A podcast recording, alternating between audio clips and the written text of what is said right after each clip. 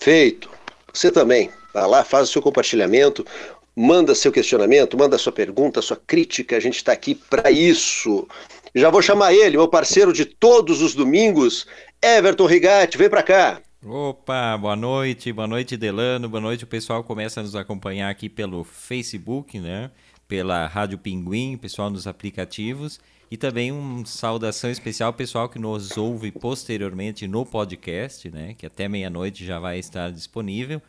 E eu acho uma proposta interessante essa do podcast, porque o Antes que Seja Tarde é um programa é. que tem resgatado histórias maravilhosas, né? E aí não é nenhuma nenhum mérito aos apresentadores do programa, mas aos personagens que, que vêm aqui contar suas trajetórias. E eu acho que eternizar essas trajetórias no podcast é, é muito importante, assim, porque são histórias bacanas, né? Saudando o Delano também, né? Já estava com saudades do amigo, que essa semana. uma semana longe, né? Uma semana sem nos vermos no A Outra Voz, devido a compromissos profissionais do Delano. Mas o Boêmio voltou, né? Então, é. Satisfação em revê-lo. E falando em entrevistas, entrevistas e trajetórias, hoje a gente traz uma trajetória riquíssima, né? Arte e resistência, né? Quando a arte também é resistência, de um personagem importantíssimo da música popular brasileira e que tem uma história de vida riquíssima. Já vamos chamar ele aqui para nossa conversa. Seja bem-vindo ao Antes que Seja Tarde. Muito boa noite, Raul Elvanger, tudo bem? Oi, boa noite, pessoal. Boa noite, Everton. Boa noite, Delane. Boa noite a todos boa os noite. espectadores, aos espectadores de vocês, nosso público, né? Agradeço o convite e espero é, contribuir para fazer um programa interessante. Que honra recebê-lo, Raul. grande honra. É. grande honra e, e, uma história assim Uh, importante, principalmente, né, é uma história que é importante em qualquer momento, mas no momento que a gente vive atualmente né, no Brasil, uh, é uma história que ela, ela tem muita relevância, né? Talvez ela sirva para as pessoas uh, entenderem as coisas, porque parece que até hoje a gente a história não nos ensinou nada por aqui, né? Mas antes de, de, de a gente chegar nesses momentos, eu queria começar, Raul, perguntando para ti. Uh, a música faz parte na tua vida desde a infância? A tua casa era musical, tu estudava música. Da onde é que vem essa, essa ligação tua lá de, de criança com a música? É, quando eu nasci, a minha mãe tinha 16 anos e ela passava o dia então escutando música, cantando. Ela também era gaiteira, tocava chimarritas, é, rancheiras, tangos, né, e cantava. Pra... Também a, a, a, avó, pai do meu pai, também era uma bela pianista, cantava, cantava em alemão, cantava em português, então tinha uma infância muito musical, assim, acho que isso deu uma, uma orientação, assim. E desde, desde criança... Qual a tua primeira lembrança? é, o, o delay. É, Raul, e qual a tua primeira experiência com música, como músico? Pode, pode ser na infância, qual o teu primeiro contato tocando ou cantando? Ah, não, não, não tem coisa muito marcante, assim, uma coisa, tem duas coisas, na, inclusive na primeiríssima infância, e, e, durante a infância, assim, um pouco mais adiante, duas, dois grupos coletivos que eu participei, que, eu, que é marcante para mim, eu me lembro com toda a emoção até hoje. Um é as aulas de música no IPA, no Colégio IPA, aqui em Porto Alegre, né, de orientação metodista, e na Igreja Luterana, na Matriz da Senhora dos Passos, as, os cultos, domingo, em alemão o maestro Léo Schneider, que é um grande compositor. Então a gente cantava aquelas músicas de 100, 200, 300 anos atrás, aquelas canções litúrgicas, né, eclesiásticas, muitas delas compostas pelo próprio Martinho Lutero, que foi um grande músico, um grande compositor. Então essas participações, o canto coral é uma coisa que não sei, parece que ele tem um óleo assim que penetra na alma da gente, assim, aquilo fica é, talvez a, na música, acho que é o, maior, o maior desfrute, talvez um grande prazer seja cantar juntos. E, e chegasses a estudar música, Raul? Sim, eu estudei música. Estudei música, eu tive uma professora de piano. Eu também, com oito anos, pegava o bonde auxiliadora e descia na Santa Casa, em Porto Alegre, e ia no Instituto de Belas Artes estudar, na dos Passos, onde hoje é o Instituto de Artes da, da Universidade Federal do Rio Grande do Sul. Eu ia lá estudar, estudei alguns anos lá. Então, estudei lá. Depois, estudei também no Centro Livre de Cultura com Gerd Bornheim, que inclusive é um personagem caxiense, se tornou, né? É, Bruno Kiefer, José Gomes, Alda Gomes, Ivaldo Roque, um centro, uns professores fizeram um coletivo ali no centro, em Porto Alegre, que chamava CELIM, Centro Livre de Música, CELIM com C. E então ali Paulinho do Pinho, João Palmeiro, Mutim, então era uma coisa que misturava com toda a liberdade a, a, digamos, estudos cultos eruditos com a música popular e se filosofava, se tomava cerveja com aqueles filósofos da URGS, e, então aquilo era uma, era uma coisa estimulantíssimo para um, um adolescente de 15, 16 anos. Né? Também depois eu estudei no. Quando eu fiquei lá na Argentina exilado, eu estudei no Conservatório Municipal de Buenos Aires, o Manuel de Falla. Eu fiz exames suficientes, estudei três anos e meio e cheguei até o oitavo ano, uma carreira de 12. E aí eu voltei para Porto Alegre, pedi minha inscrição na URGS, trouxe toda aquela documentação horrorosa, traduzida, de transferência internacional, trouxe um caro, complicado, tudo, e me negaram por falta de vagas na URGS, isso no final de 77. E... Ah, que coisa. Aí depois, no ano seguinte, eu tinha um pianista que tocava comigo, o Chico Ferretti, ele disse assim, bah, estou muito triste, Raul, fecharam o nosso curso com o professor Armando Albuquerque, de composição e regência, que eu, era o que eu queria fazer. Eu disse, por quê? Porque eu era o único aluno, como era muito vago, eu não fui dar aula. Mas como que você era o único aluno se me negaram por falta de vaga? Então aí já se manifestou ainda naquele tempo, né, 77, a mão, a mão comprida né, da noite escura que não me deixou seguir os estudos na URGS aqui. Como, aliás, eu também perdi o direito de Porto Alegre antes, perdi a sociologia de Concepción, perdi a sociologia de Buenos Aires e perdi o conservatório de Buenos Aires. Então, eu tenho assim, um, um, uma, uma é. pilha de anos universitários e nenhum canudinho. Tá? É. Raul, a gente vai, a gente vai falar, falar disso, a gente vai fazer depois né, sequência. Mas tu falaste que até os 16 anos realmente tu veio estudar música. E com 18 tu estava vencendo festivais, participando e já se destacando em festivais muito novo, né? E já com músicas, aquelas músicas ditas de protesto, né? É, a gente tinha um grupo aqui em Porto Alegre, né, a partir de 66, 67, no Clube de Cultura de Porto Alegre, chamava Frente Gaúcha da Música Popular Brasileira. E a gente era influenciado assim pela pela bossa nova, pela música de protesto, pelo tropicalismo, né? e justamente naqueles anos surgiram festivais aqui.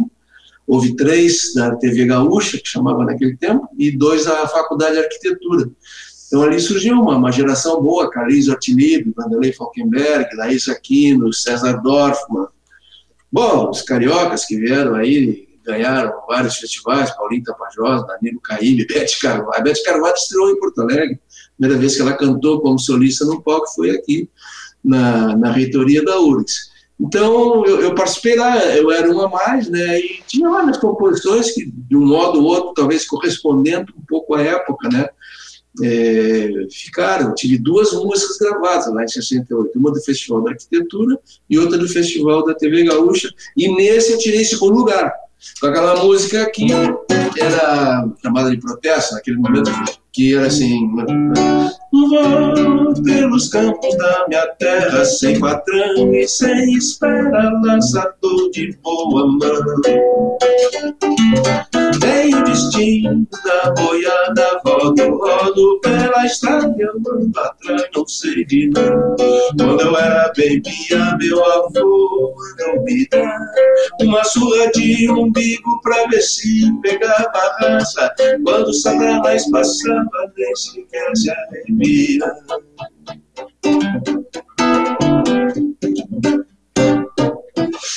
Por aí, já pode imaginar que já deu polêmica, né? Porque era um samba falando de temas regionais. Né? Fui atacado já naquele tempo por esses. Imagino. Os patrulheiros da tradição que continuam por aí até hoje, né? Ah, pois e, é. Então, tá. Aí, justamente a minha carreira, eu fui classificado para o Festival da Record, em 69, que era assim, era tipo, tipo, não sei, não sei, era o sonho ideal total de qualquer compositor, ainda mais provinciano, né, distanciado, assim como eu e meus, meus colegas aqui, o próprio João Palmeiro, o Tim, os cantores, intérpretes, apoiadores, Thelmo Portilhar, Nerinho Lopes, eu sempre referia a turma assim, né, e, e, não pude me apresentar já, porque eu já estava sendo perseguido pelo, pela, pela polícia política, e então, é, então minha carreira ficou trunca. Ela foi começar dez anos atrasada depois, quando eu voltei do exterior. Então, daí, nesse momento aí, 69, né, em 68, em dezembro, é decretado aí 5, e aí tu passas a ser um, um, um dos inclui, é, incluídos nessa lista né, de, de perseguidos políticos. Como é que, como é que acontece esse momento né, para o Raul Wanger? É, como é que recebe a notícia, como é que fica sabendo e como é que, que resolve... Everton! Oi! É, e só, e só para trazer né, uma parte da música, para os milicos, traga um estrago, como é que é, Raul? Traga um estrago e para os inimigos um balaço. Poxa, naquela época é muita coragem, né? É, desde então sigo tropeando pelas pampas do meu pago. Pelo amigo dou um braço pra mulher, um doce abraço. Pros milicos trago estrago, pro inimigo outro balanço.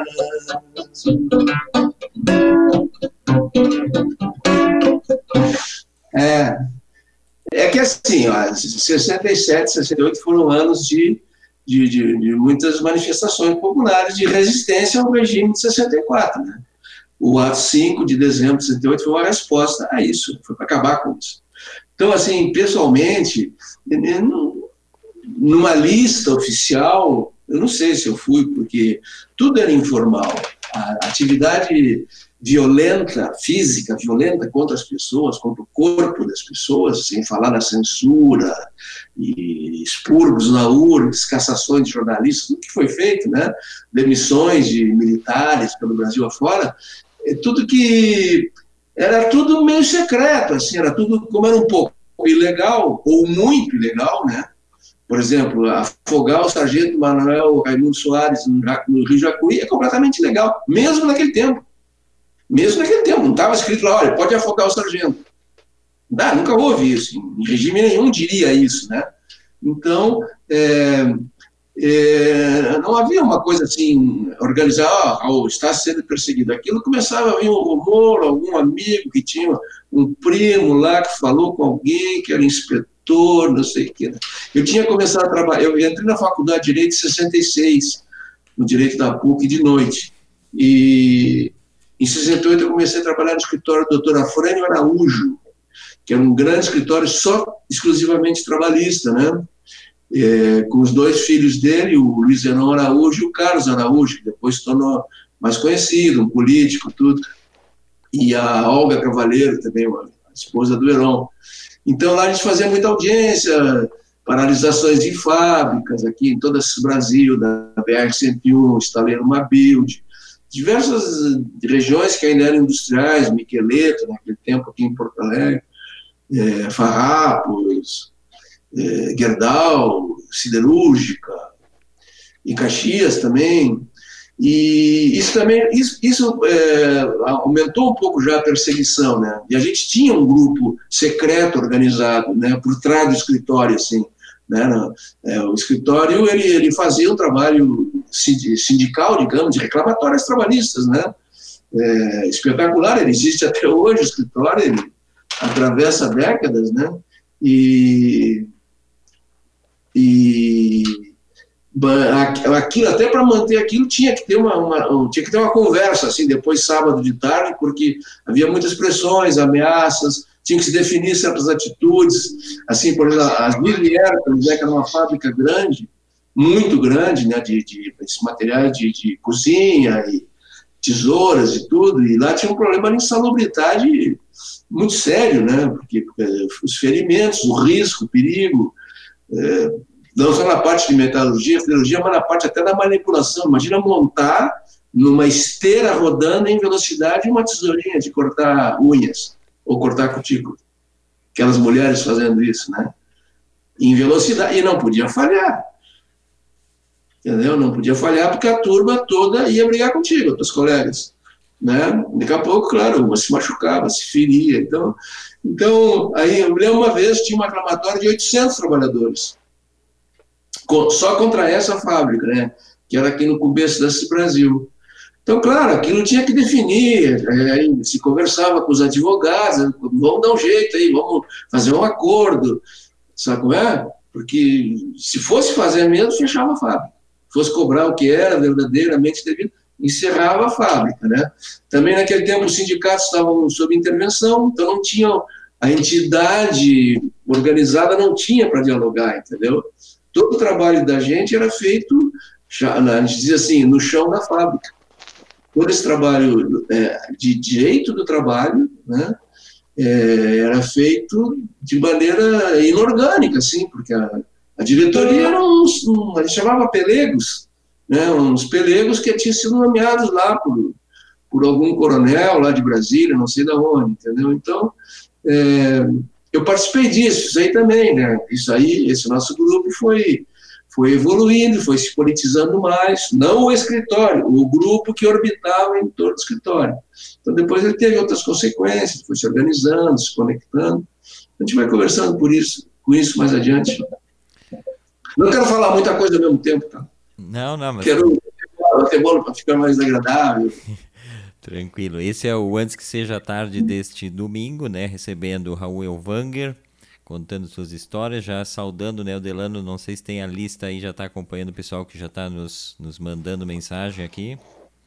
Tem, aqui na minha, na minha fanpage tem o Paulo Marcelo Francescato, tem a Zenira Nonemarker, tem o Miguel Trois, agora vou lá para o programa, o programa tem Carlinhos Santos, Sérgio Ficker, a Elisa Coplin Ferrareto, Miguel também por lá, Vanderlei Cunha, Averlu, Janete Graciani e nosso padrinho Luiz Arthur Ferrareto. Salve, rapaziada que tá por aí, então, já nos acompanhando. Daqui a pouquinho a gente já vai. E tem, e tem, e tem um, um registro legal, olha só. Hoje dá, né? O Erni, o Erni Sabedor dizendo: Bah, toca Raul. Hoje dá para pedir, toca Raul, só, que realmente. Só Raul, hoje é só Raul. Hoje é só Raul. Um abraço pessoal que está nos acompanhando aí. O Ferrareto botou aqui convidado especialíssimo. Elisa também, que convidado Poxa. especial. E por aí vai. Uh, e aí então a gente estava. Não, mas dizer que tem, tem ouvintes especiais também. Alguns, alguns desses que você referiu aí são meus amigos, conhecidos, inclusive jornalistas, né? Que então, para mim é um, um prazer. vou falar até pensando neles, mas muito obrigado pela presença de todos. Vai lá, Delano. Tá. E aí a gente falou, a gente foi um pouquinho adiante, mas Raul, eu vou falar um pouquinho logo da, da, dessa pressão que começou a haver na tua vida, né?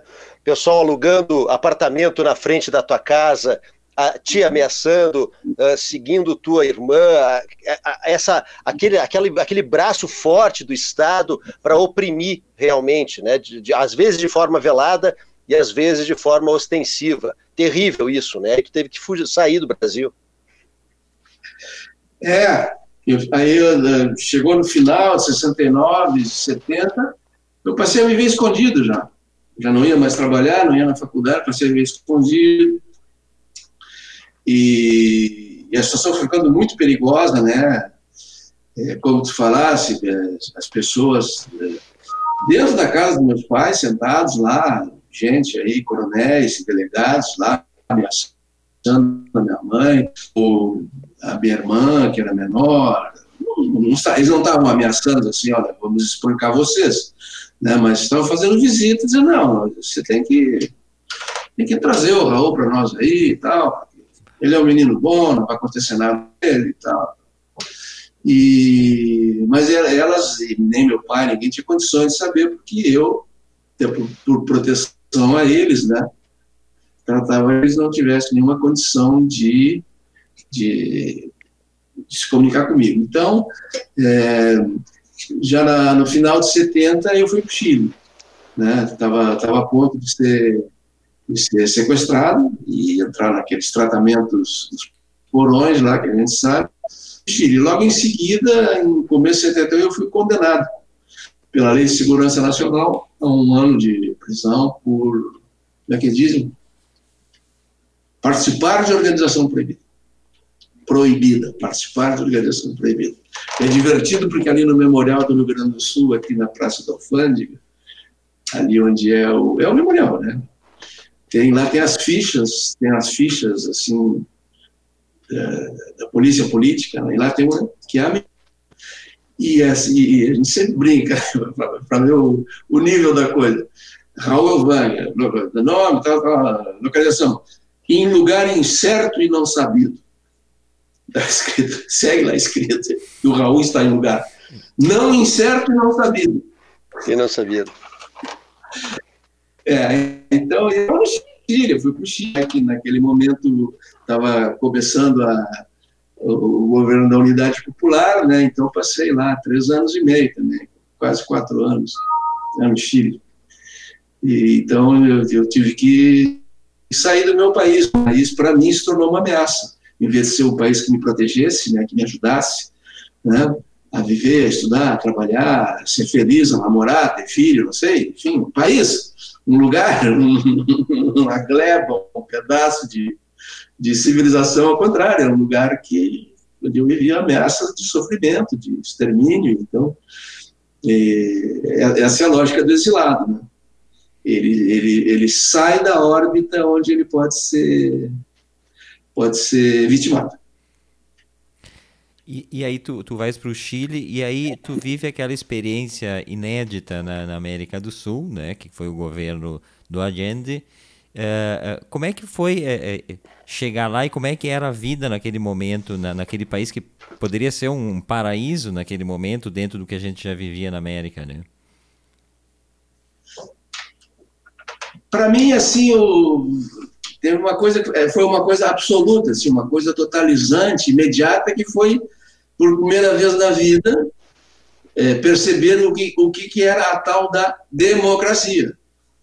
Eu não tinha conhecido a democracia, eu não sabia o que era isso. Eu era muito garoto, antes de 64, não tinha consciência e depois eu já não, já não soube. Então, poder fazer o que tu quiser, te juntar com quem tu quiser, te organizar, te beber, namorar, te drogar, fugir, escrever o que tu quiser, não sei, que, qualquer coisa. Liberdade de organização, reunião, opinião, divulgação. É, então foi uma coisa é, maravilhosa, foi uma espécie de banho, assim, uma imersão, assim, sabe? Uma lavagem espiritual, pessoal, total, assim, é, chegar naquele lugar lá. Eu fui estudar em Concepción, que fica a 500 quilômetros ao sul de, de Santiago, uma universidade poderosa que tinha lá, que ainda tem, na Universidade de Concepción, né? famosíssima, com vários catedráticos brasileiros, argentinos, uruguaios, peruanos, uma certa elite, assim, da, das políticas da, dessas teorias de desenvolvimento, cepalianas, socialistas, e também com, com, muitos, muitos estudantes de toda a América Latina. Lá fiquei alguns meses, depois me mudei para Santiago. E então, ao lado dessa impressão de liberdade que eu tive, a outra impressão foi a impressão de amor. Amor, amor geral das pessoas, assim. Sabe? Era uma época em que as pessoas sorriam por nada, sorriam. E quando dizia que era brasileiro, eles sorriam mais ainda. E se tu dissesse que era exilado, eles sorriam nove vezes mais ainda, entendeu? Era uma coisa assim, um carinho. Então, eu cheguei lá, ah, não, falei lá, estou com assunto. Ah, não, já me conseguiram dentista lá, uma, uma dentista lá, aliás, uma muito querida lá, me atendeu lá, ficou lá, me atendeu, me consertou tudo que eu não tinha consertado, nem falou de me cobrar nada, ela quase, quase agradecia pelo fato de poder ser solidária comigo. Isso era uma coisa generalizada, assim, era, foi uma época que eu acho que nunca mais houve igual no Chile, nem antes, nem, nem depois. uma época de otimismo das pessoas estar juntos, se ajudarem, acreditarem que o mundo ia mudar, que o mundo ia melhorar, que aquele processo que era único, por primeira vez no mundo, estava tentando fazer um país socialista dentro da democracia, respeitando todas as liberdades, respeitando todos os direitos dos piores inimigos que estavam lá já conspirando, respeitados assim ao extremo. Não. Pode, pode se procurar um ato autoritário da unidade popular, uma ilegalidade, uma condenação sem provas, por exemplo, né? como aconteceu em Curitiba agora, recentemente no Brasil. Jamais, jamais, né? mas nada, nada, uma coisa impecável, assim, entendeu? Porque, além de todo o espírito democrático que eles tinham, isso foi parte da ilusão também deles, né? de se deixarem depois serem vitimados daquela maneira tão, tão brutal que foram.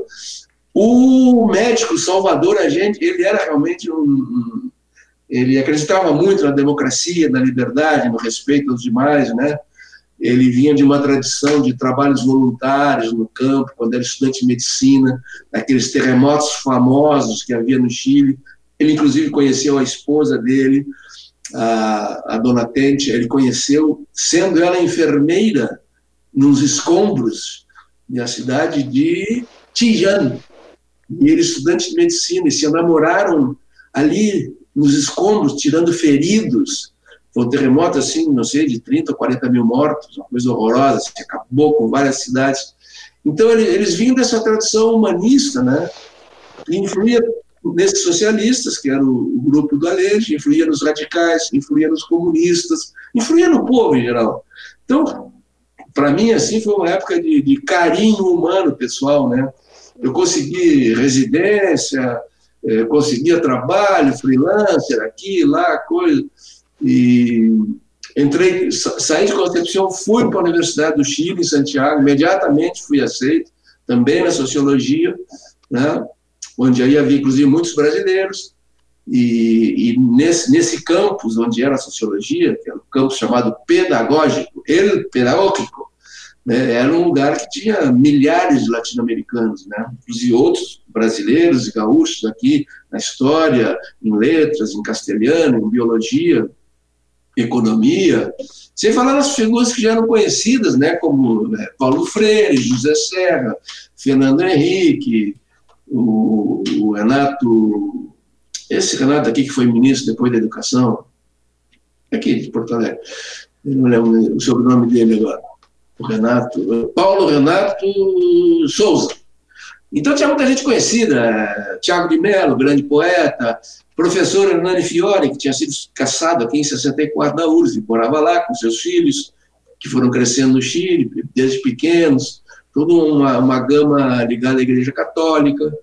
E, então, é, foi espetacular. Ele jogava futebol, namorava, tocava violão, ia na Penha dos Parros, na Penha daqui, na Penha de lá, viajava para o litoral, que é muito bonito lá, e se vivia é, normalmente até que numa certa época começou a mudar, a gente começou a viver um pouco anormalmente, um pouco freneticamente, porque começaram a vir os sinais de que é, a, a, aquela democracia que o doutor Allende defendia, ela não interessava mais aos, aos, aos, aos que se tornaram inimigos dela e acabaram terminando, aniquilando a própria democracia deles mesmos. Raul, eu, eu, eu vi numa entrevista tua, assistindo, que tu fala do Chile agora realmente com, com, com essa deferência, mas era, não era o teu país. Quando tu, tu, falaste na entrevista do sol que devia né, nascer no oceano e lá ele se punha no oceano, achei fantástica essa uhum. referência que tu fizeste. Né? É. Tu é brasileiro acima de tudo, né, apesar de estar exilado. É, mas é lá, lá, justamente, talvez até por uma coisa tão, tão brutal como é isso, né? Eu que sempre fui muito ligado aqui ao, ao nosso mar, aqui, ao, ao, nosso mar gaúcho, catarinense, né? Pescador, catador de marisco na areia ali, com meu avô, com meu tio, com meu pai ali, pescador de calão, de caniço, de rede, de, de linha de varejo. E então, claro, aí eu, eu arranjei uma namorada e fui lá em Quinteiro, que é um lugar lindíssimo, ali um pouco ao norte de Valparaíso. E e tomei um susto, né? Um dia, porque o sol se pôs no mar. Tá? Chegamos lá, mostramos uma caminhada, uma namorada lá na, são falésias altas, assim, um lugar muito lindo, sabe? Então era alto, assim, daqui a pouco veio o sol e pum, caiu lá embaixo. Foi ficando vermelho e sumiu lá no fundo do mar. Aquilo está tudo errado. Então, é, é, assim, a gente vai aprendendo a viver com o o, o anormal, que não é igual, que não é rotineiro, né? que não é igual que tu é. A gente, a, a gente quando é pequeno, você acha muito que o nosso mundinho é aquilo, né? O pai, a mãe, o pátio, tu tem um cachorrinho, teu irmão, não sei o quê. Então, e daqui a pouco o, o assunto, o, o mundo é um, é um universo, né? Então, eu acho que também convivendo com latino-americanos de muitos países, eu conheci muita música da Colômbia, é, de Cartagena, de Cuba, de Porto Rico, do Uruguai, da própria Argentina, que eu conhecia quase nada, mesmo sendo aqui da, das fronteiras, né? É, tocando nas penhas toda semana, toda sexta-feira, todo sábado, e trocando discos e ganhando, ensinando, dando algumas aulas que eu dei lá também. Então, tudo. É, isso é maravilhoso. Esse é o teu enriquecimento pessoal, né? Assim, Tu, tu tem que aceitar que o sol pode dormir no mar.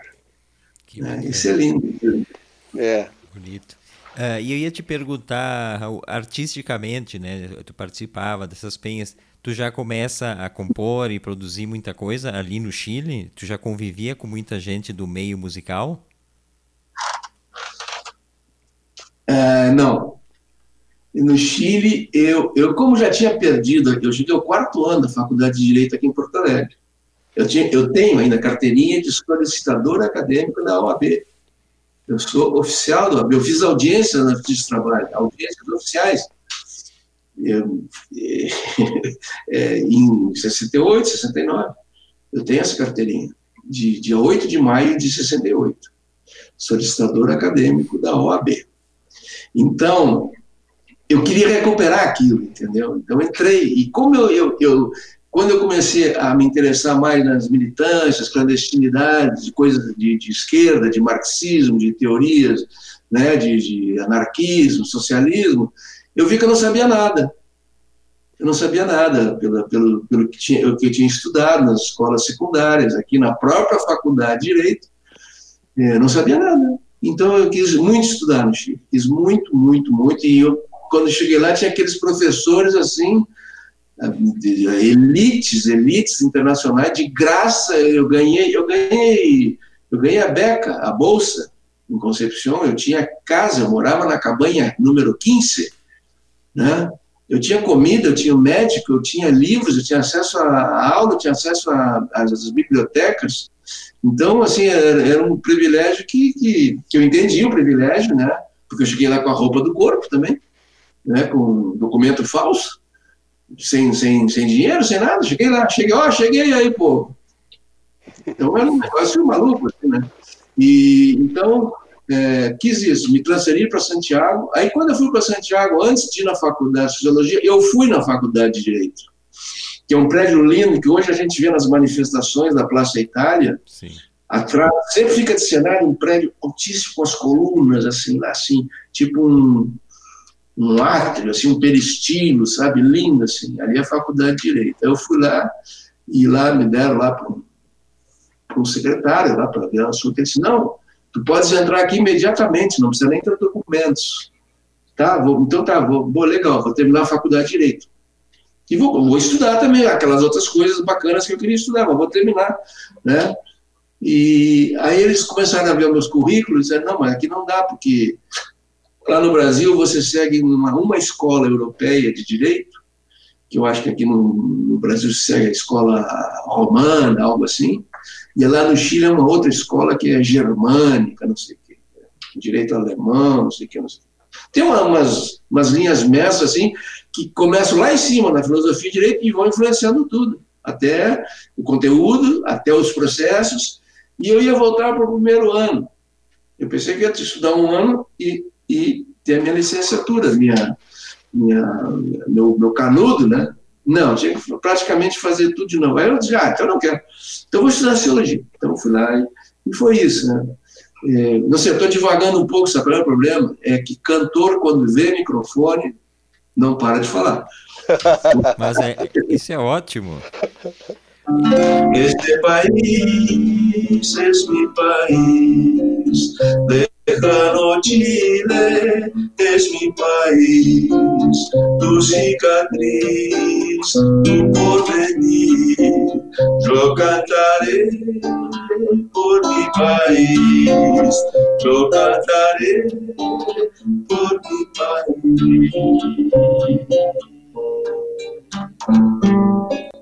Então, é, o, o, Chile também é o meu país. Bonito, bonito. Deixa eu dar uma atualizada aqui, pedir licença para vocês. Esse é o Antes que Seja Tarde deste domingo, recebendo o grande Raul Elvanger. E aí eu vou dar uma, uma lida aqui, pessoal. Tem perguntas da Elisa que eu já vou fazer. Elisa, vamos, quando a gente chegar lá na Argentina, já faço a tua primeira pergunta aqui, Elisa Ferrareto. Mas vou, deixa eu ler uma mensagem do Vanderlei Cunha, que sempre nos acompanha, tanto aqui quanto na outra voz, né? uma grande parceria aqui. Ele escreve aqui, ó. Brinco com o Raul quando chamo de Raul McCartney. Tamanha sua qualidade melódica e lírica.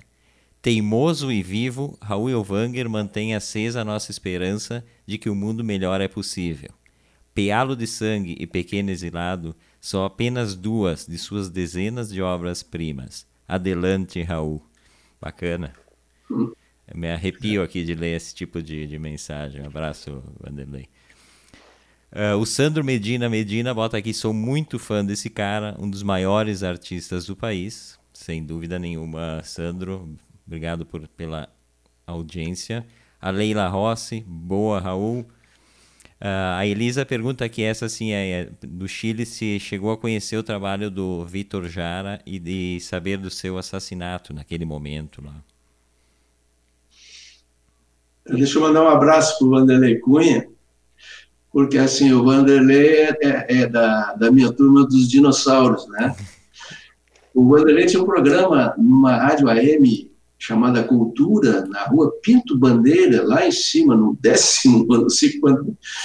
E eu era fã do programa, que era todos os dias, assim, tipo 18 horas, uma hora de excelente música brasileira. Às vezes, inclusive, eu ia visitá-lo lá. E então, o Vanderlei está tá nessa, nessa cumplicidade né, com a nossa música aqui do Sul há muitos anos. Né? Também os outros, as outras pessoas aí mandam mando um abraço a todos. É, é assim, no Chile, o Chile, o Chile tinha uma música popular de esquerda politizada, muito divulgada. Cada partido político, dos seis que compunham a, a Unidade Popular, tinha o seu grupo musical. O Inti Limani era socialista, o Quilapayún era comunista, depois tinha um da esquerda cristiana, outro do MAP, que eu já não me lembro, não sei, porque também não, não tinham tantas relevâncias. E como a, a mídia de rádio era normal, digamos, não é como aqui hoje, assim, né? É, essas músicas tocavam em todas as rádios e elas eram muito conhecidas. Então, assim, o que, que era mais conhecido? Era Quilapayún, né, que inclusive o Quilapayún tinha gravado os hinos das campanhas eleitorais. Venceremos, venceremos, la unidade popular al poder. E o Inti Limani, que fazia uma música um pouco mais instrumental, mais, mais um pouquinho mais distante assim da esfera política, e compositores dois, né, muito muito clássicos, que era o Patrício Mans, que ainda está vivo, e o Vitor Hara, né? Então, é, como eu, eu, eu não quis entrar no ambiente musical, estava fora do meu interesse, eu não, não, participei, poderia ter participado, era tudo muito acessível, tudo muito popular, se, se, se tomava vinho na, na esquina, né? Por exemplo, o grupo de brasileiros lá dos meus amigos, na data de 7 de setembro de 71, nós fizemos um show na Penha de los Parra, um show para denunciar o regime arbitrário aqui do Brasil. cantamos lá, mas nem ficamos amigos de ninguém, porque não, é, nos cederam lá e foi lá a colônia brasileira com alguns amigos lá, e lá cantamos as músicas do Manduca, do Vandré, do Sérgio Ricardo, do Chico, e nossas também, que a gente tinha lá algumas coisas que a gente fazia. Então, eu, eu não as conheci pessoalmente, né? Não. É uma coisa que hoje eu me arrependo um pouco, mas é, eu não tinha claro também que, que eu queria ser um músico, compositor. Isso foi, foi se fortalecendo na Argentina depois. É. Então, aí, não, é, bom, tem muita pena, né? Porque a Violeta Parra se suicidou em 67, né? Eu cheguei lá em 70, então tem umas coisas assim, né? O Neruda, por exemplo, eu, eu, eu ia na casa daquela da companheira dele, que é Matilde Urrutia, ali do lado da Praça Nhunhoa, e assim, eu, me dava uma emoção parar na calçada assim, dizer, esta é a casa da Matilde Urrutia. Né? é, então, é essas mitologias, assim, né? E também, eu, eu, naquele tempo também, um dia eu pensei, esta é a casa de Isla Negra, lá na beira daquele mar, lá onde o sol se punha, e que também era a famosa Isla Negra do Neruda, né? E, mas não, não, não, eu não fiz ambiente musical nessa época. Muita, muita, muito estudo, bastante política, política, manifestações, debate, congresso, briga, discussão, que isso, que aquilo, é, vida afetiva bastante, bastante legal, assim, né? E futebol, toda semana, futebolzinho dos brasileiros, famosa pelada, La Pelada de Tobalaba, onde a nossa primeira providência, após a primeira pelada, o primeiro dia, né, sábado que era, foi obrigar o dono do, da vendinha ali que tinha ali, que era um lugar que naquele tempo era meio fora da cidade, nós obrigamos o cara a comprar uma geladeira para botar a cerveja no gelo. Nós a cerveja na temperatura ambiente e a cerveja já era ruim, né? Não tinha nem rótulo. assim que não tinha Pelo menos gelada. Pelo menos gelada. O cara adorou, né? A meta multiplicou por quatro.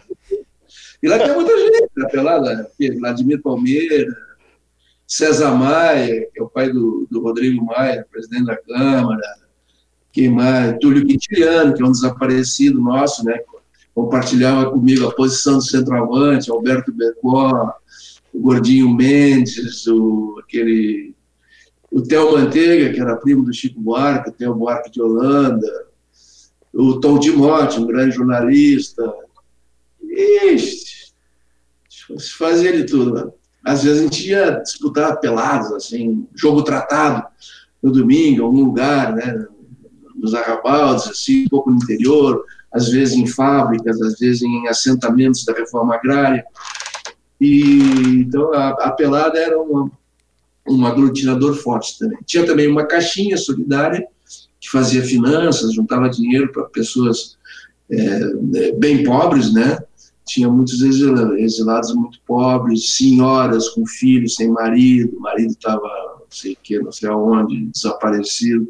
Então havia, havia bastante problemas econômicos também na colônia, então tinha todo um, uma tarefa de, de arrecadação, moradia, dinheiro e, e apoio.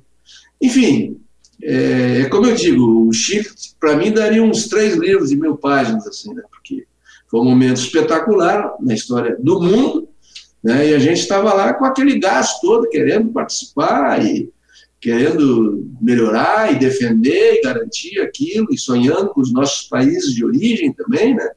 querendo talvez reproduzir aquela revolução em liberdade que estava acontecendo lá.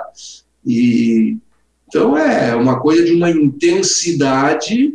Se fôssemos comparar um dia no Chile, às vezes a intensidade dele encheria 20 dias meio monótonos aqui em Porto Alegre hoje pegasse, tivesse um, um medidor de, de vida, vida real, vivida, assim, tesão mesmo, tudo, o, o Chile era assim. Eu, você me recorda, aí uma pessoa que escreveu aí foi a Leila, que é minha amiga, é, o Homerinho, que depois casou com ela, ele era do nosso grupo aqui do Clube de Cultura, da Frente Gaúcha. E eu tenho até hoje, porque a minha mãe salvou, um cartão postal que eu recebi estando no Chile, um cartão postal que o Merinho mandou da cidade de Katmandu. E para provar que ele está Lá no Nepal. Lá no Nepal. Nepal, lá em cima. É, é, é, a foto, é uma foto de uma praça lá que é conhecida, que tem um cântaro gigante onde nasceu uma figueira que já tem mil anos, que ela está dentro do cântaro. Então, aquilo é mesmo, né? Então, o Homerinho, que era daqui também, o Homerinho também, em algum momento ele achou melhor fazer curso para guru no Nepal do que ficar aqui. O Mutinho, baterista, foi para Buenos Aires, o Paulinho Dupin foi para Argentina, o João foi para o Peru, enfim, o Zequinha sumiu, não sabe onde é foi o Zequinha Guimarães. É muita gente, é, porque o Ato 5 também pegou essas outras atividades, assim, né? Clube de Cultura, Frente Gaúcha, os próprios festivais de música foram extintos na roda do Ato 5 o Arquitetura teve 1,69 e a TV Gaúcha teve 1,69 e acabou. Não teve mais. Então, bom, não sei, estou divagando, vou parar. Vai lá, Delano. Tá. Uh, uh, vamos falar agora, né? Depois desse período áureo aí no Chile, o Pinochet, então, o golpe lá no Chile, toma La Moneda. E aí depois tu é obrigado, então, a sair do Chile e ir para a Argentina, Raul. É, quão traumático, quão traumática foi essa tua saída do Chile e vivendo esse momento do golpe em cima do Allende? Bom, no, é, sim, eu, vou tentar não falar muito, tá? É, a situação dos estrangeiros no Chile se tornou uma coisa assim é, pré-campo de concentração. O segundo comunicado, às 9h40 da manhã, no dia 11 de setembro, dizia assim: se você conhece cubanos e brasileiros, denuncie.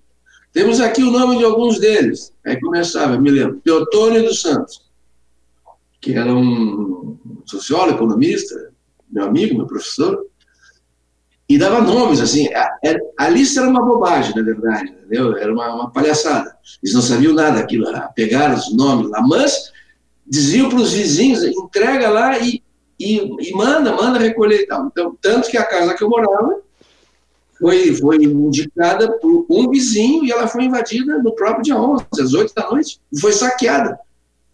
A casa foi saqueada, ela ficou limpinha com as portas abertas. O próximo inquilino aquele apartamento onde nós morávamos. Então, o glorioso exército chileno, além de, de ter levado meu amigo que morava lá, que ficou lá, ele roubou tudo. Roubaram, roubaram o violão do Raul, a máquina fotográfica, a roupa, o sapato, aquelas coleções que a gente tinha da escola de sociologia teoria política. Então, é, ficou, ficou horrível, assim. Então, é, no toque, no chamado toque de queda, que é o toque de recolher, era assim. É, não pode andar na rua durante o toque de queda.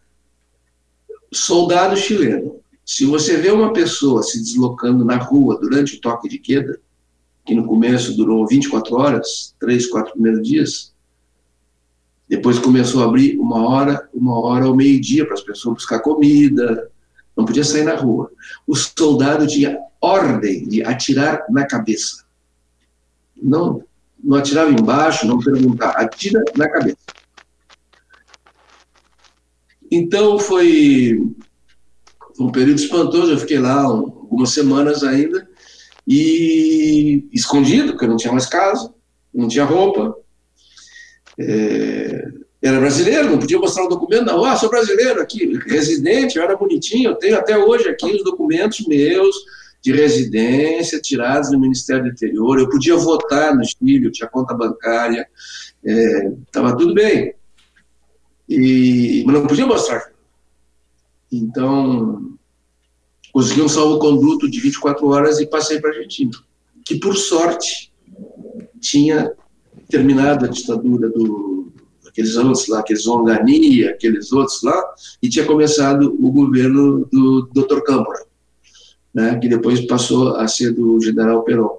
Então, é, de novo, cheguei num país não era a mesma coisa que o Chile. A democracia argentina não era tão, tão, tão assim, florida como a chilena, mas era uma democracia. Funcionou até que depois os mesmos os mesmos de lá fizeram o mesmo serviço sujo aqui na Argentina. E aí quando tu chegas na, na Argentina, uh, em 74 tu chegas para tu vai para Argentina, 73 ainda. Final de 73, né? Final de 73. Aí eu vou, em 74, tu ias te formar em Direito aqui em Porto Alegre, né? Aqui na PUC, onde tu, tu estavas matriculado, ou perto disso. É.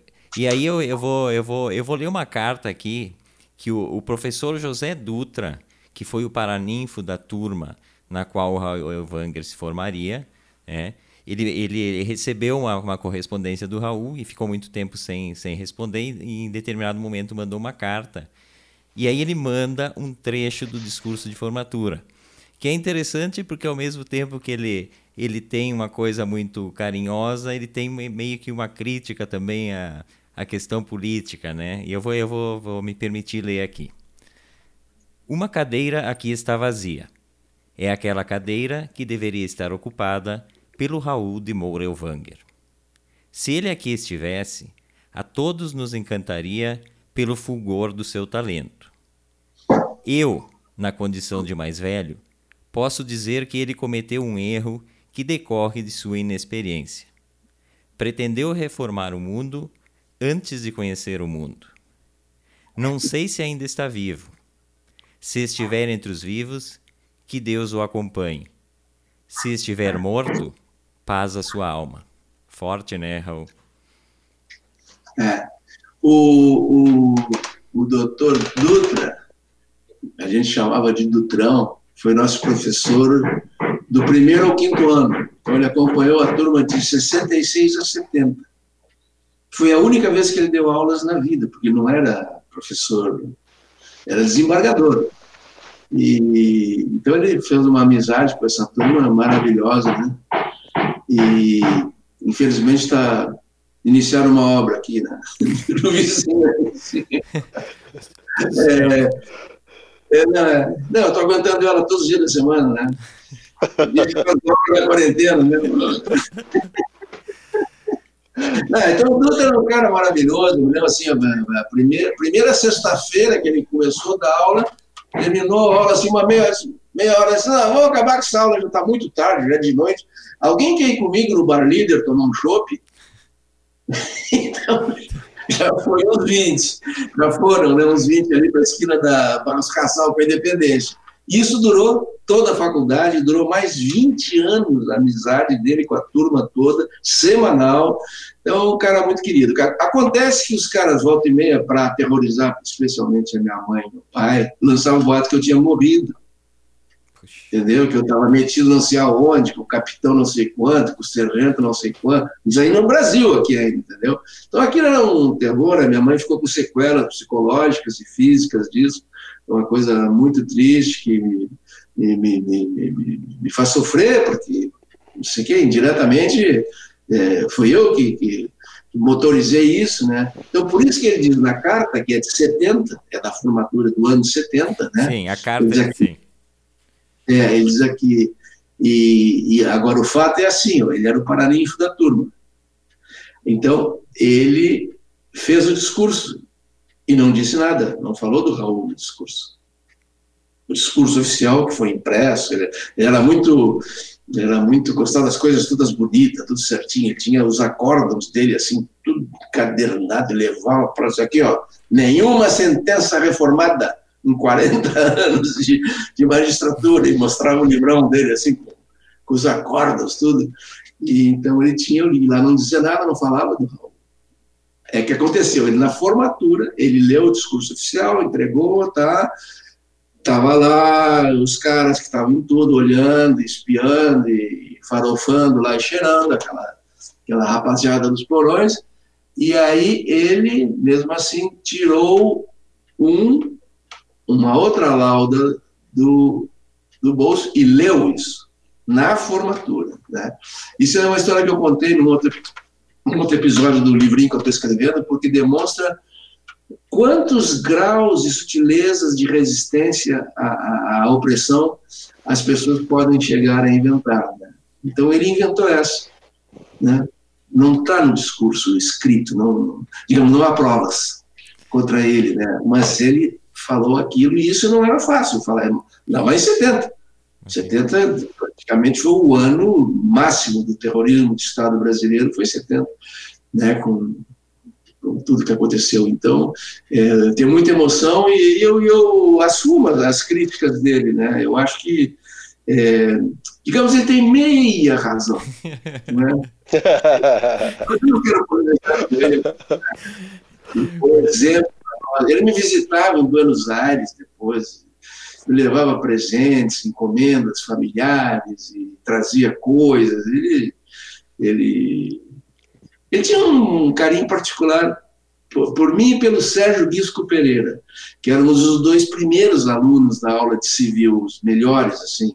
Ficávamos assim, até meia-noite enchendo aquele papel ao maço, assim, os dois. E a gente estudava junto, se preparava junto, a gente era super amigo, eu e o Sérgio. E, e um olhando, os caras não vai parar de escrever, não. pô, e o Sérgio, daqui a pouco olhava assim, ele estava me olhando. Não vai parar de escrever. E, e o Dutrão lá meio cochilando, na meia-noite, já. Tá, tá, tá. Mas ganhar do Sérgio Guisco Pereira era impossível.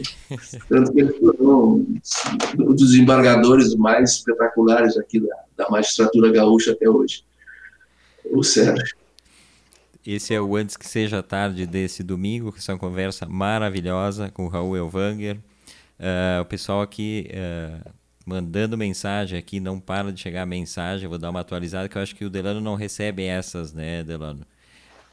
O... Algumas sim, outras não, Everton. Vai por aí. Eu vou pela do programa aqui, pela do Stream Here, que acho que é mais confiável. O, Ser, o Sérgio Ficker está mandando um salve, Raul. A Ariane Bruzius, fala, Raul Elvanger. O, Joca Prisinski, acho que é assim que se diz, é um sobrenome bem difícil. Dale, Raul. A Maristela da Fontoura Machado também, grande Raul Elvanger. E o Nubem Medeiros faz uma pergunta aqui. Zequinha foi para Cuba ou já tinha voltado de Cuba? Tu falaste antes. Bom, é, todos aí que, que, é, né, que são, são, gente querida que eu conheço, né? O, o Sérgio Ficker, inclusive, é familiar de, de, de, uma vítima direta do regime lá em São Paulo. E toda, todas as pessoas que estão no meu coração.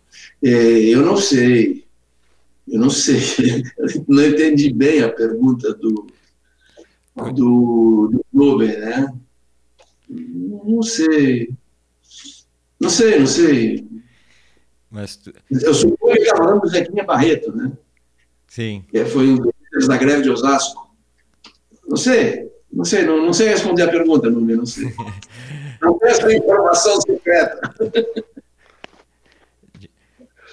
O, uh... tem, uma pergunta, tem uma pergunta do Ferrareto, é uma pergunta, ele diz assim, pergunta de ex-repórter chato, perguntando se, tu, se o que tu estás usando ali, Raul, é um bottom da Mafalda. Não sei se dá para ver aqui, é um bottom que do Comitê Carlos de Ré, da Verdade e Justiça, onde eu participo, ele tem aquela mãozinha que é o símbolo internacional do nunca mais, né? Para que não se esqueça, para que não mais aconteça. É um símbolo na Argentina, no Brasil, no Uruguai. É, começou com as madres e abuelas dos desaparecidos, né? Está um pouco longe aqui, mas é o símbolo de, de, dessa luta que a gente está aí há 30, 40 anos, né? querendo saber todas as verdades né? que estão escondidas ainda. Né? Aliás, o, cujo ocultamento ajuda a que a gente tenha o tipo de direção que o nosso país tem hoje. É isso que é então, interessante. Hoje, é. hoje fazem 30 anos, inclusive hoje, na data de hoje, que a Comissão Nacional sobre Desaparição de Pessoas na Argentina entregou o Nunca Mais ao, ao Alfonsin, né? Hoje, é hoje. E essa semana se relembrou os 44 anos daquele episódio canalha da ditadura, a La Noite de los Lápices, que sumiram com 10 estudantes da, da escola secundária. É, apenas quatro, quatro ou cinco foram, foram vistos novamente, os outros desapareceram. Então, uma série de datas que marca. E aí, uma, uma um questionamento. Uh, porque aqui no Brasil a gente não revisou essa história, né? Essa história ficou uh, assim, não se acertou essa, essa conta e aí a gente acabou no que a gente está vivendo agora nesse risco, né? Enquanto que lá na Argentina, por mal que, que tenha muitos problemas ainda nesse acerto de contas, as coisas são, são, são lembradas a todo momento, né? Basta ver quando se vai a Buenos Aires o número de livros uh, que tratam do assunto ditadura, né? E trazem ele a cada momento. E aqui me parece que foi tudo jogado para baixo do tapete, né, Raul? É, e, eu, e, e só colaborar, o Raul que deu depoimento para a Comissão da Verdade, eu assisti o teu depoimento também, Raul, mas ficou, parece que agora está sendo esquecida essa comissão, né? foi dado uma celeridade a ela e agora parece que ah, todo, todo aquele estudo, aqueles depoimentos, aquela pesquisa agora está sendo ignorada. Né?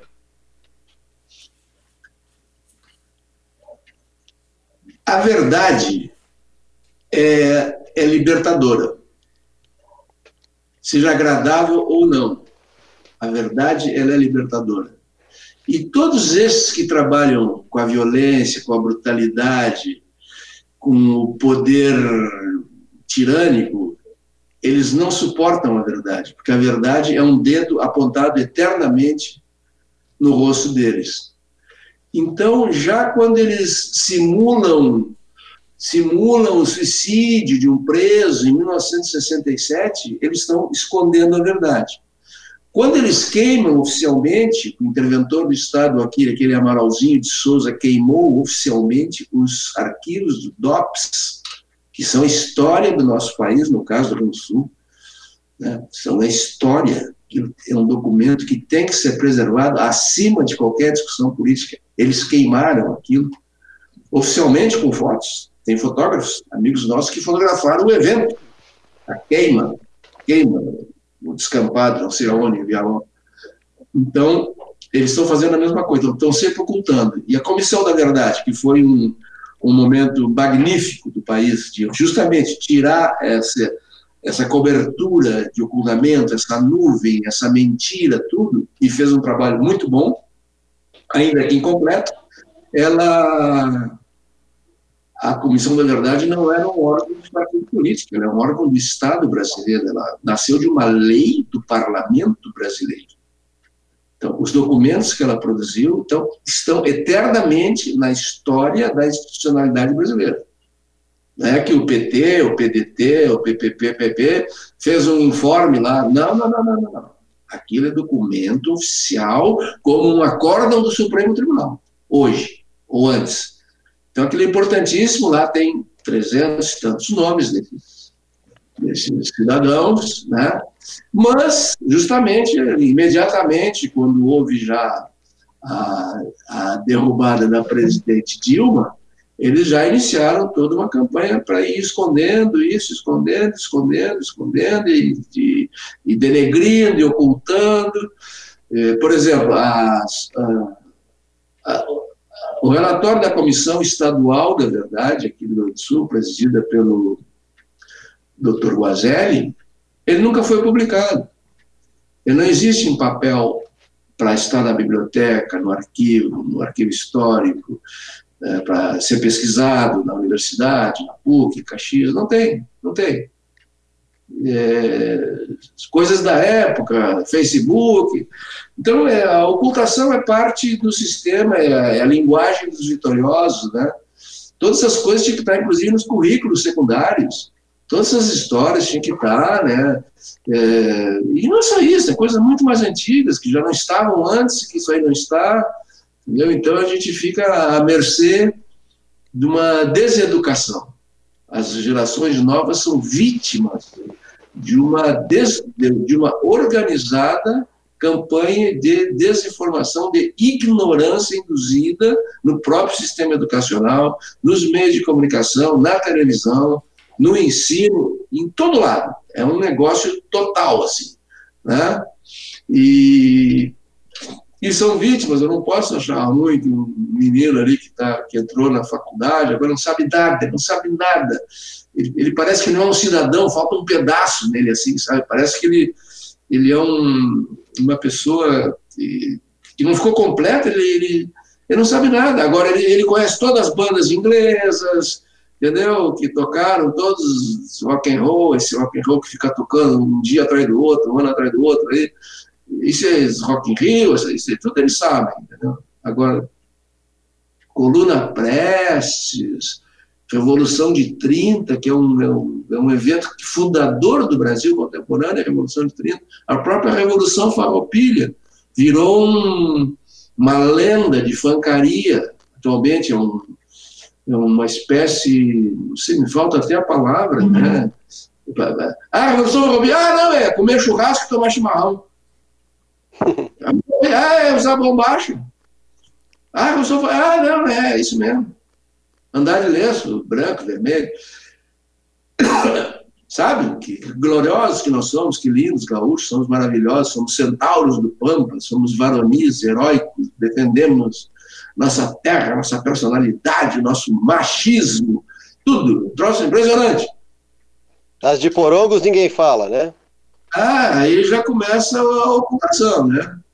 E, então, eu não sou assim, não sou eu não sou um crítico da, da Revolução Farroupilha, eu acho que ela teve coisas muito positivas, né? eu procurei estudar isso, já estudei muito isso, vou dizer, sem modéstia, entendeu? Estudei isso aí, estudei os Guarani pra caramba, eh, me assessorei, então, eh, são essas coisas polêmicas, é, é os Guarani, os negros, a Revolução Farroupilha e a Revolução dos 30.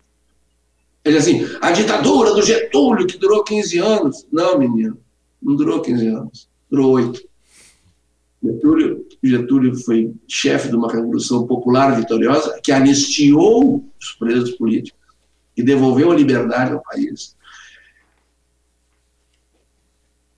É, foi eleito em 33 na Constituinte, criou uma nova Constituição, introduziu o voto feminino no Brasil, em 1932, né?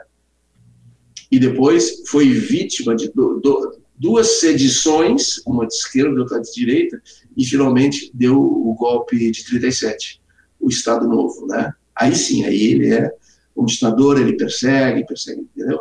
Então, falam assim, jornalista fala no rádio, isso, fala na televisão, a ditadura de Getúlio, 15 anos, mas meu filho está tá fora da casinha, isso aí não pode ser. Então, a ocultação, a tergiversação, a mentira, essas coisas que vão indo, tudo isso é parte do esquema de preservação desses poderes, desses poderes econômicos, desses interesses internacionais, dessas oligarquias daqui, da Argentina, no Chile. É tudo muito parecido, é tudo muito igual. É tudo muito igual. Quer dizer, eu agora mesmo estou lendo um livrão assim sobre a história da resistência popular no Chile, de 800 páginas, estou lendo, ganhei agora, do Luiz Nunes Rojas.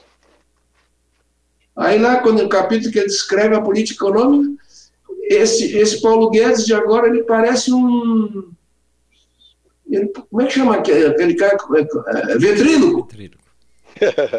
Ele está papagaiando aquelas coisas que fizeram no Chile e não deu certo no Chile.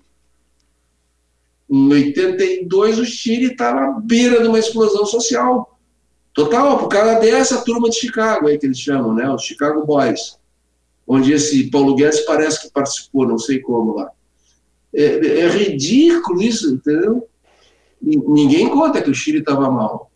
Ah, o Chile é um país que deu muito certo, muito bem. Mentira, mano. Se manteve a ponta de baioneta. Três, quase quatro mil desaparecidos, mortos, tortura para tudo que é lado. Como é que pode dizer que esse é exemplo? Ah, não, mas o plano econômico. O plano econômico só se aguentou na base da baioneta. Até o fim do, do, Pinochet, e até hoje estão pagando a Constituição. A Constituição tem que ser reformada no Chile, não dá mais. É uma Constituição do privilégio total, né? Por isso tá, tem centenas de milhares de pessoas eh, na rua, só parou por causa da pandemia.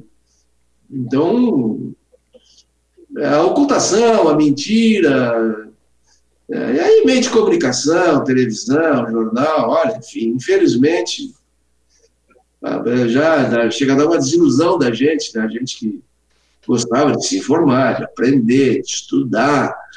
Né? Tá difícil. Não quero falar mal do jornalista, porque tem tantos jornalistas amigo meu.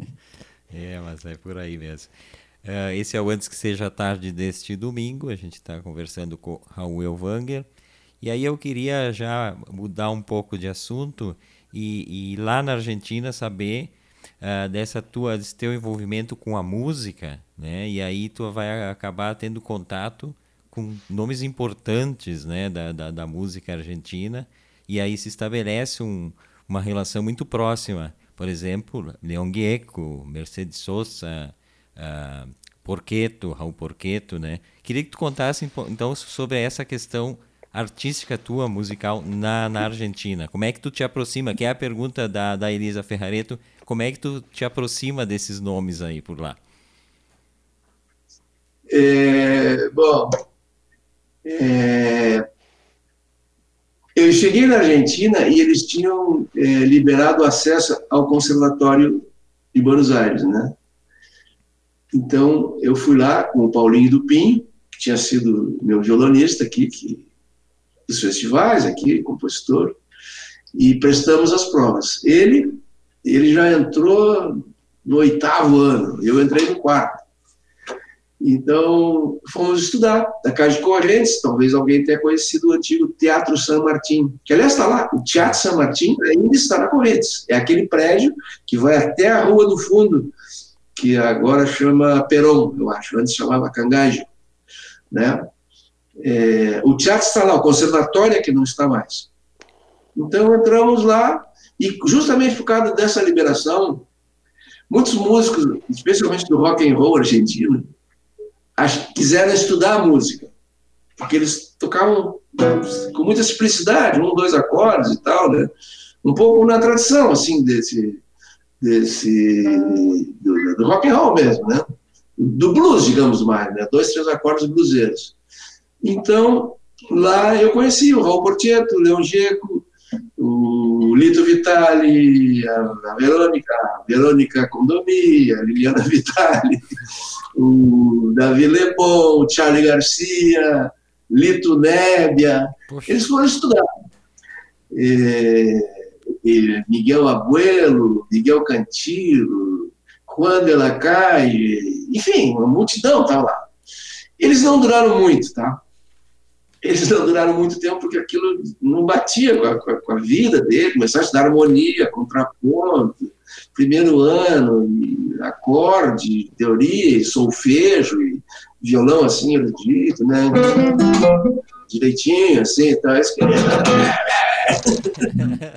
e não eram, não eram, não eram conhecidos, eram bem pouco conhecidos, né? Tinham um, dois discos, assim, e, e fiz amizade mais, uma, o pessoal em geral, né, mas especialmente com o Porcheto e com, e com o, o Geco, né. Deu uma coincidência aí que uma colega de conservatório era a Alicia Sherman, que também era música, flautista, e ela era companheira do Leão, e é a companheira do Leão até hoje, é a vovó das, das netinhas de ambos, né? Então se formou uma amizade muito bonita. Eu estava casado, eu estava casado com a minha futura esposa, né? Com a Ana Chaves. E aliás não estava casado. Comecei que não estava casado. Depois lá eu casei na Argentina, acabei casando lá. E então formamos uma turma que se foi se mantendo durante esse tempo todo, né? Então é, digamos, eu não tinha uma relação de, de fã com, com ídolo né? Eram simplesmente meus amigos. Eles depois estiveram aqui temporariamente na minha casa em Porto Alegre, em algumas épocas mais complicadas lá, que algum deles tinha que dar um tempo fora, passavam aqui eh, discretamente, e ou em outros lugares também que eles iam, São Paulo, em Colômbia, Estados Unidos mesmo. Então, é, claro, aí foram se transformando em rapidamente. Quando eu saí da Argentina, o Portito era, era um ídolo a, a, o disco novo dele era apresentado três dias no Luna Park. Sexta, sábado, domingo, esgotado, assim. 15 mil pessoas.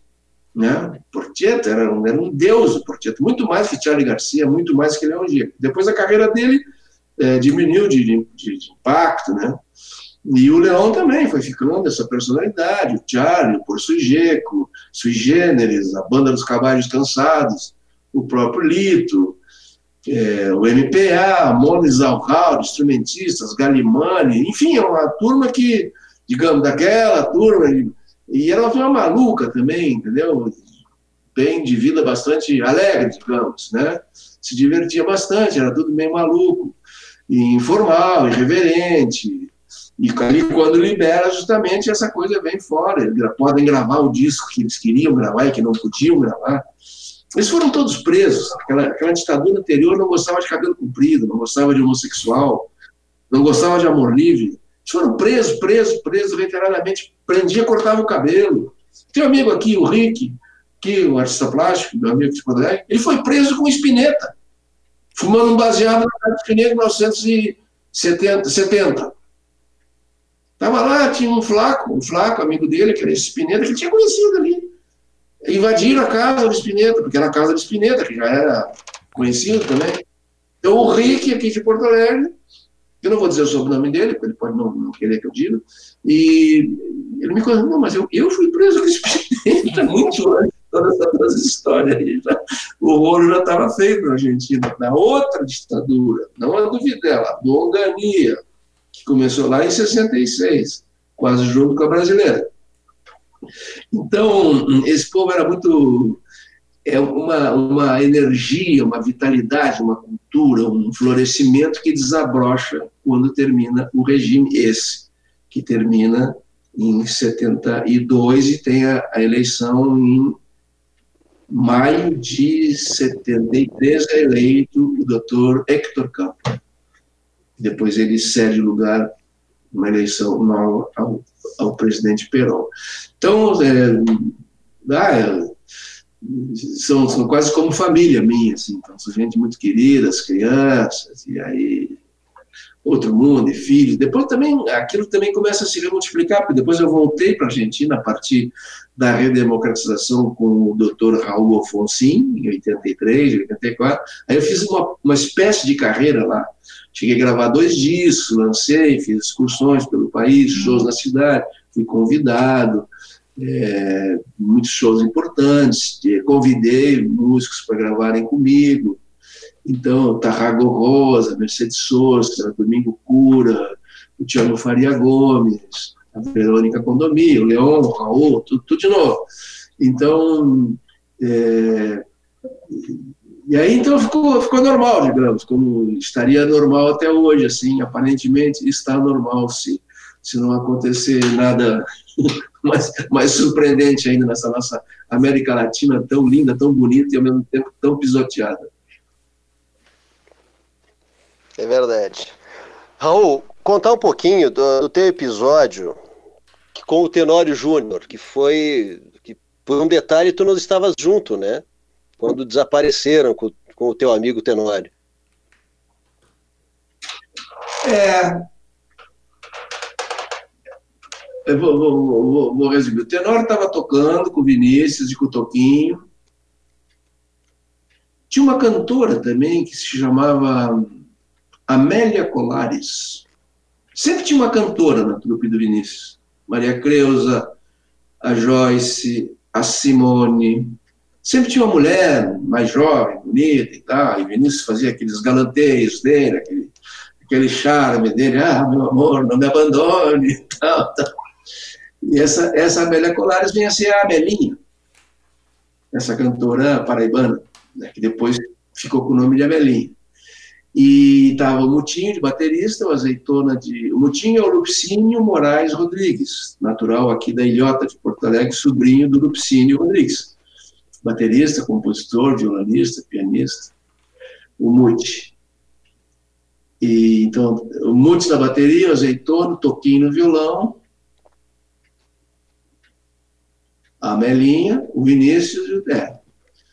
Não, então o que aconteceu foi isso. Quer dizer, ah, e o Tenório no piano. O Tenório era um sucesso, ele já tinha ido no ano anterior com o Edu Lobo e a Joyce. Cara, das críticas do jornal que eu, que eu colecionava naquele tempo, o cara começava, que lá tinha crítica de show, né? Olha que coisa. comentava, antes, comentava depois, achava ruim. Por exemplo, tem show do Vinícius que eles criticavam, entendeu? Não, não, não sei o quê, porque tem que ensaiar melhor, porque o Vinícius com essa voz aí cheia de cigarro e uísque, não vai dar certo entendeu? Tá? E o Tenório, no, no, ano anterior, as críticas assim de comentários do show os caras começavam falando do Edu e daqui a pouco vinham falar do Tenório. E ficava, metade da matéria era sobre o Tenório. Tá? Tamanho era assim, a, a, a, expressividade, a musicalidade dele. Bom, eu não sei. Eu sei que eles atrasaram, eles atrasaram o voo, não puderam viajar, ou o show terminou tarde. Tiver, eles tiveram que ficar um dia a mais lá esperando naquele hotel ali da casa de Rodrigues Penha. Então ficaram lá, ali, e, e, era, e era democracia ainda, não era ditadura. Era dia 18 de março. E o hotel é a 50 metros da Avenida Correntes. O hotel está lá até hoje, o Hotel Normandie. E o Mutim, tinha, o Mutim sempre tinha uns amigos, assim, sabe? todo mundo gosta do Mutim, então todo mundo convida o Mutim. Então, um amigo uruguaio, que tem o um sobrenome basco, assim, Burri, convidou ele para comer um churrasco. Ah, churrasco na Argentina, né? Mutim morando em São Paulo, churrasco em Buenos Aires, e me convidou para ir junto. Então, eu desci até o hotel e, e ficamos ali esperando a hora para chegar lá no horário, na casa do cara, de metrô, de ônibus, não sei o que, que a gente pegou. E ficamos eu, o Muti e o Tenório no lobby, na beira da calçada, ali no, dentro, assim, no janelão, né? Assim, oito, da, horas da noite. Aí o Tenório foi lá na, na, na portaria do hotel, chamaram ele, foi lá e atendeu o telefone interno. E voltou. Olha, a Mônica pediu para eu buscar uma aspirina para ela na farmácia. Já volto. E foi. A Mônica era a namorada dele, do Tenório, né? que não tinha nada a ver com o show. A namorada dele que foi acompanhar, fazer um turismo lá com ele. E foi. E eu e o Monte, daqui a pouco levantamos e fomos pegar o metrô e fomos dar o churrasco. À meia-noite voltamos. Eu já fiquei no meio do caminho para pegar outra outro micro-ônibus lá, e o multi veio embora. Aí no dia acordei, desci rapidamente também de, de, subte, de subterrâneo para me despedir do mutim, do pessoal, do Toque, do Vinícius. E eles estavam desesperados, porque o Tenório não tinha voltado. Desde aquele horário das oito da noite. Então aí é, é assim, é, não, eu não acho que, que, que eu, eu, nunca, eu nunca falei, nem insinuei que eu pudesse estar junto, entendeu? Não, não tem nada, não tem nada a ver. Eu acho que o assunto Tenório foi um acidente, entendeu? Ele era cabeludo, ele era, ele era assim, bravo, dizia as coisas e tal. Não sei o que, houve com. Sei que. Depois apareceu um cara dizendo que tinha visto ele, nunca se confirmou. E justamente era um troço ainda na democracia, então o que eles fizeram teve que ser muito bem feito o ocultamento, Sete dias depois, eles já, já matavam, atiravam na rua, faziam qualquer coisa. Eu vi isso, vi cadáver na rua, às 10 da manhã. Cadáver mole ainda, eu vi, mole. Branco, quente ainda, furado. E, mas com o Tenório não, foi um troço que, que eles tinham que esconder aquilo, porque eles estavam ainda submetidos à lei, à Constituição, à Corte Suprema, ao Parlamento, tudo funcionando. Então, hoje lá é bem bonito, a gente vai lá, sempre passa lá no hotel e tem uma placa de uma incrustação, assim, em alto relevo, não, embaixo, não sei qual é o relevo que está, e no mármore, assim, bem grande, dizendo aqui, aqui, aqui se hospedou o pianista Tenorinho Júnior, pianista de Vinícius e Toquinho, desaparecido no dia 18 de março de 76. É muito emocionante. Tu falaste, Raul, do, do, de ter gravado discos, né? E, e, queria que tu tocasse alguma canção dessas tuas parcerias com Geco, com Mercedes Sosa, alguma canção para a gente ilustrar isso. É, a Mercedes gravou. Ela gravou. O que, que ela gravou, né? Ela gravou Piano Sangue, em português e em espanhol. Então, só vou mostrar um pedacinho, assim, depois eu quero mostrar outra. Tá?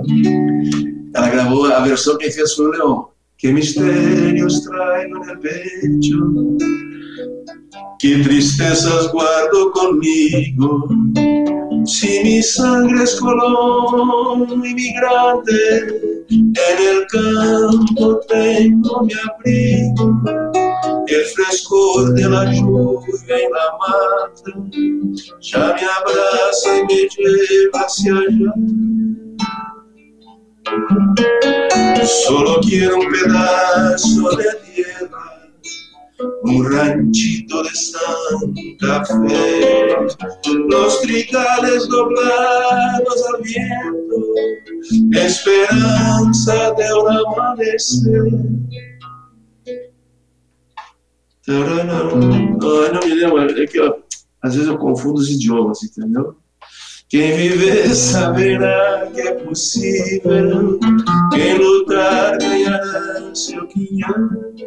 Essa ela gravou também, a Mercedes. Velho Rio Grande, velho Guaíba, sei que um dia será novo dia, brotando em teu coração. Quem viver saberá que é possível. Quem lutar ganhará seu guião. Que mistério.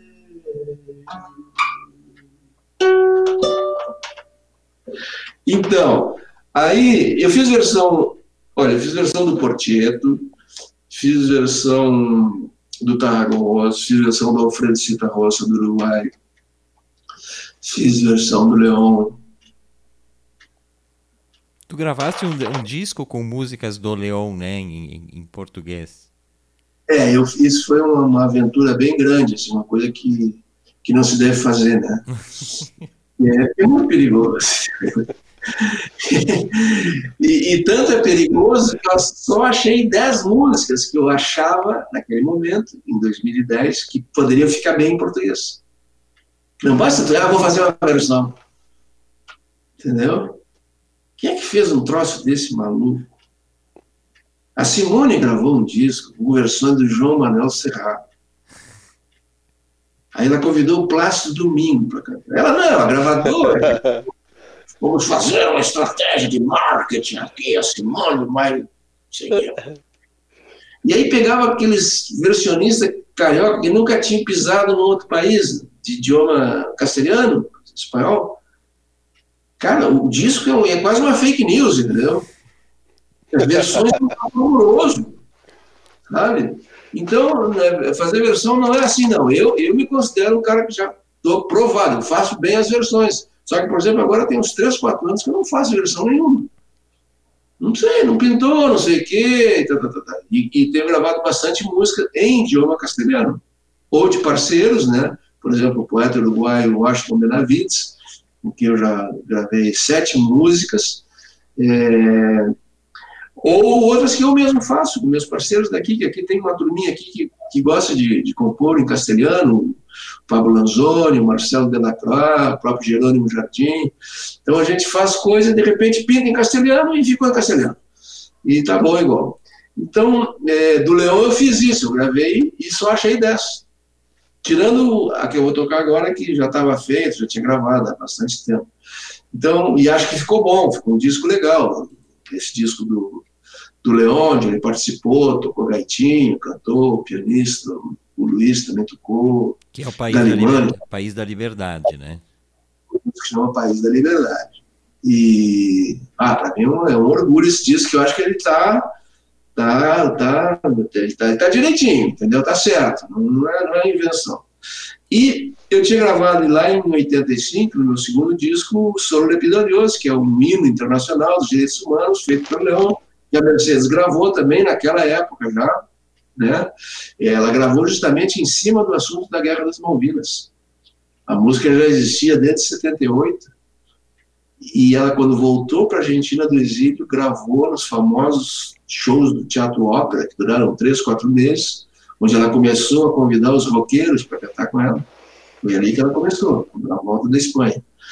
E depois a Beth Carvalho, que é, era minha amiga já, dos festivais aqui, ela, ela queria gravar essa música, mas ela queria gravar com a Mercedes. Então, nós temos toda uma produção no Rio e a, finalmente gravaram em português a música do Leão, com a versão minha, na voz da Beth e da Mercedes. E a música em português, eu vou fazer uma palha aqui. Eu só peço a Deus que o futuro não me seja indiferente. Sem que fugir desenganado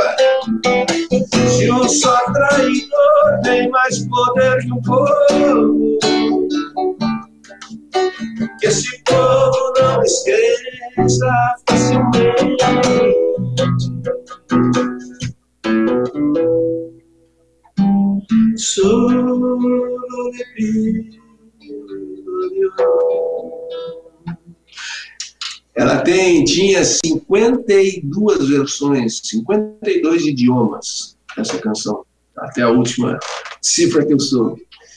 Então ela é. Bom, também aparece na televisão sem escalar, Manchúria lá, cantando. Enquete, muito linda também, Enquete. É isso aí. Esse é o Antes que Seja Tarde deste domingo, recebendo Raul Elvanger. Tem uma série aqui de, de mensagens, não vou conseguir ler tudo, tem muita coisa, né? O pessoal está participando bastante aqui. Uh, deixa eu ver aqui. A, a Elisa Ferrareto botou aqui uma observação que é interessante, que na pandemia, e eles tinham, ela e o Ferrareto tinham comentado, eles estão assistindo, assistindo uma antiga novela meu Pé de Laranja Lima, que tem uma canção do Raul Elvanger, né, na trilha sonora, que é Coração Catarina, né? Não, e tem o... É, vai nem cima, né? Num dia de sol quem não... O tema da novela. Num dia, não sei tocar mais. Num dia de sol quem não quer namorar, lembra a saudade que matou o coração. Num dia de sol quem não quer viajar, no trem do tempo que ficou lá para trás, por onde voa meu sabiá, meu quintal, onde foi nosso amor, só me resta sonhar com esse tempo tão bom. Não, ali é tempo da Bandeirantes Discos, né? Eu fiz um disco lá, quando eu gravei com eles, lá em São Paulo. Fui produtor de disco sertanejo lá e produtor também daquela série de discos América do Sol, aquelas coletâneas, e justamente lá colocaram essa, essa e outras, outra, Coração Catarina, como a Elisa disse, tem mais alguma ali que eu não me lembro agora, no, no disco da novela. E é impressionante essa novela. Ah, o que me fala dessa música até hoje. O pessoal, o pessoal gosta de novela. Mas essa até eu lembro dessa novela aqui. Os, com relação ao pialo, pialo de sangue, o Ferrareto botou aqui, ó. É sobre o gaúcho e sobre o gaúcho. Algo bem diferente dos ufanismos de hoje, de emocionar. E o Tiago Colombo botou aqui: no dia em que Pialo de Sangue for declarado inoficial do Rio Grande do Sul, eu comemoro o 20 de setembro. Bacana. É. É, legal. A canção do meu primeiro disco eu já vinha pensando nesse assunto, sabe? Porque os meus quatro avós vieram do interior, né? Tanto de, do lado de alemães como do lado dos missioneiros, os Moura, o Silveira, Marques de Moura. Então sempre me chamou, eu gosto das histórias. Agora mesmo eu estou recuperando memórias deles, das avós e das infâncias, do Morro do Botucaraí, da cidade de Tupanha, Capetu, aquelas, aquelas tem as lendas urbanas e tem as lendas das famílias, né? Então, se transmitindo, então é bem legal. Então, e eu não sei porquê, um dia quando eu cheguei, eu morava na rua Tito Livre Zambicari, tinha recém-chegado, eu sentei numa, na cama de casal, assim, tinha um caderno, e eu peguei e fiz a música. Toquei e escrevi a letra praticamente a única vez que me acontecia. Depois eu percebi que isso acontece quando tu já está com ela pronta. Tu não sabe, mas ela já está pronta dentro de ti. Tu não sabe.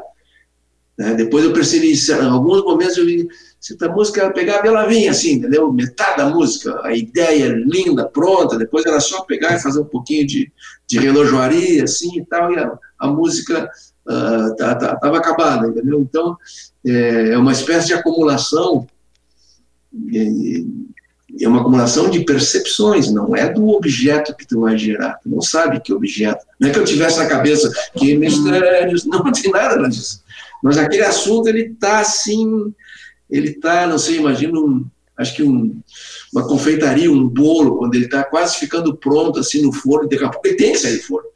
Senão ele vai passar, vai queimar, vai, né? Então, um pouco a sensação que eu tenho, né, de... Isso aconteceu comigo também. Eu, quando tinha, quando eu estudei no colégio Anchieta, lá que eu fiz o curso clássico lá, puta, nem sei que idade eu tinha, 14, 15, 16, não sei bem.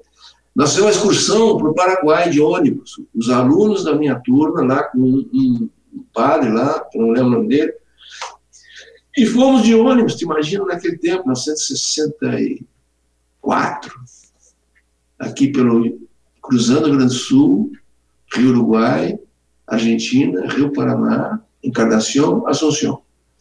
E parando em, em mosteiros jesuítas, dormindo em camas assim praticamente sem colchão. A comida era um pão preto e uns, uns presuntos, assim, secos, uma, pernis inteiros, assim, sabe? Que eles tinham feito, aqueles freis lá, aqueles frades. Então cortava aquele pãozão, assim, cortava aquele negócio e tomava mate. De noite, de dia de tarde. Então era uma experiência, assim, bem, muito importante e ver as ruínas, conversar com os indígenas, nós depois tivemos várias aulas encarnação, em Poçadas, discussão, tudo aquilo ficou na minha cabeça. Depois na vida, fui visitando aqui, lá, traduções, estudando, vendo filme, em literatura, em música, e o grupo TAPS também foi muito importante para mim, porque eles tocavam uma música que remetia aos Guarani. Bom, então ficou isso, foi, foi, foi, foi, chegou num momento da minha vida que eu escrevi uma cantata, que chama Cantata Sete Povos, 12 canções, uma em cada ritmo latino-americano, com 12 cenas daquele assunto dos Guarani, né, da época de esplendor, de 1680 até a destruição pelas coroas ibéricas de 1750. E, e, claro, deu trabalho, fiquei dois, três anos trabalhando, eu recém publiquei isso ano passado. Aliás, nem tenho o disco ainda, está tá publicado no meu site, nas nuvens. E, mas aquilo veio também. Aquilo vinha. Já, pá, tá. Vai, índiozinho, cepé. Já saiu uma chimarrita para o índiozinho, outra para o trabalho, outra ironizando a roupa preta do padre, que o índio não entendia que, que roupa era aquela do padre, né, por que, que o padre não gostava de namorar, por que, que o padre não tomava aguardente. Assim, brincadeira da, da ótica, né, exótico que esse era para para o Guarani, aqueles caras que vêm lá, não sabe de onde, falando qual idioma, com outra religião, com outra cultura, com outro hábito. Então, também, aquilo estava acumulado há muitos anos na minha, no meu sentimento, assim. Né? Custou um trabalho infernal, porque eu também escrevi todas as partituras, instrumento por instrumento, é para um sexteto erudito, violino, viola, clarone, clarinete, flauta, acordeon, voz, violão né, gravamos tudo ali no Bruno Klein, e mas, é, digamos, se eu fosse começar do zero, teria levado 20 anos. Então, ela já estava. É, sem falar que eu tive muita assessoria, eu estudei, estudei, o pessoal do IFAM me assessorou, pessoal aqui da Prefeitura da História, o Luiz Antônio Bocato, a Ana Meira, fiz reuniões, Moacir Flores, historiadores, pesquisei, pesquisei, pesquisei, tanto que até que eu tive que mudar o negócio, eu tinha uma ironia da cor da roupa do padre, e lá não sei aonde, não sei descobrir que eles não pintavam as batinas de preto, porque eles não tinham tanta facilidade de tintas. Eles eram assim, meio pobres, digamos, de meios. Então as batinas deles eram cor de terra mesmo, cor de poeira, vamos embora. Então eu tive que mudar toda uma música que estava pronta, porque eu fazia uma rima com a palavra preta. Eu não ia pagar o mico de ficar. Ah, tu não sabe nada não sabe nada, com essa batida preta aí. Então, isso é, isso, é, isso é, eu, eu sempre uso esse exemplo para falar do assunto, quando a gente fala da Revolução Farroupilha, Eu sou, eu sou um bom crítico, inclusive publiquei um negócio no, no jornal já essa semana, publiquei no meu Face, eu, eu, não compartilho desse ufanismo, entendeu? Mas eu aprendi ao, ao, ao, ver o assunto Guarani que a gente não pode olhar o assunto daquela época com o olho de hoje. Então, por exemplo, a gente assim, faz comparações hoje, ah, ruínas de São Miguel e a cidade de Buenos Aires. Pô, Buenos Aires tem 12 milhões de habitantes, é um, é um troço. Uma quadra de Buenos Aires desaparece. Só que lá atrás, lá 1640, 1740, 50, quando eles tinham 100 mil indígenas, cavaleiros, guerreiros, Buenos Aires era um vilarejo de palha de 5 mil pessoas, no barro. No barro, no barro, naquela. Imagina aquele, aquele pantano baixo de Buenos Aires na beira do rio, que não era, entendeu? Atrás da Casa Rosada, digamos, onde é o Madeiro hoje, o Puerto Madeiro.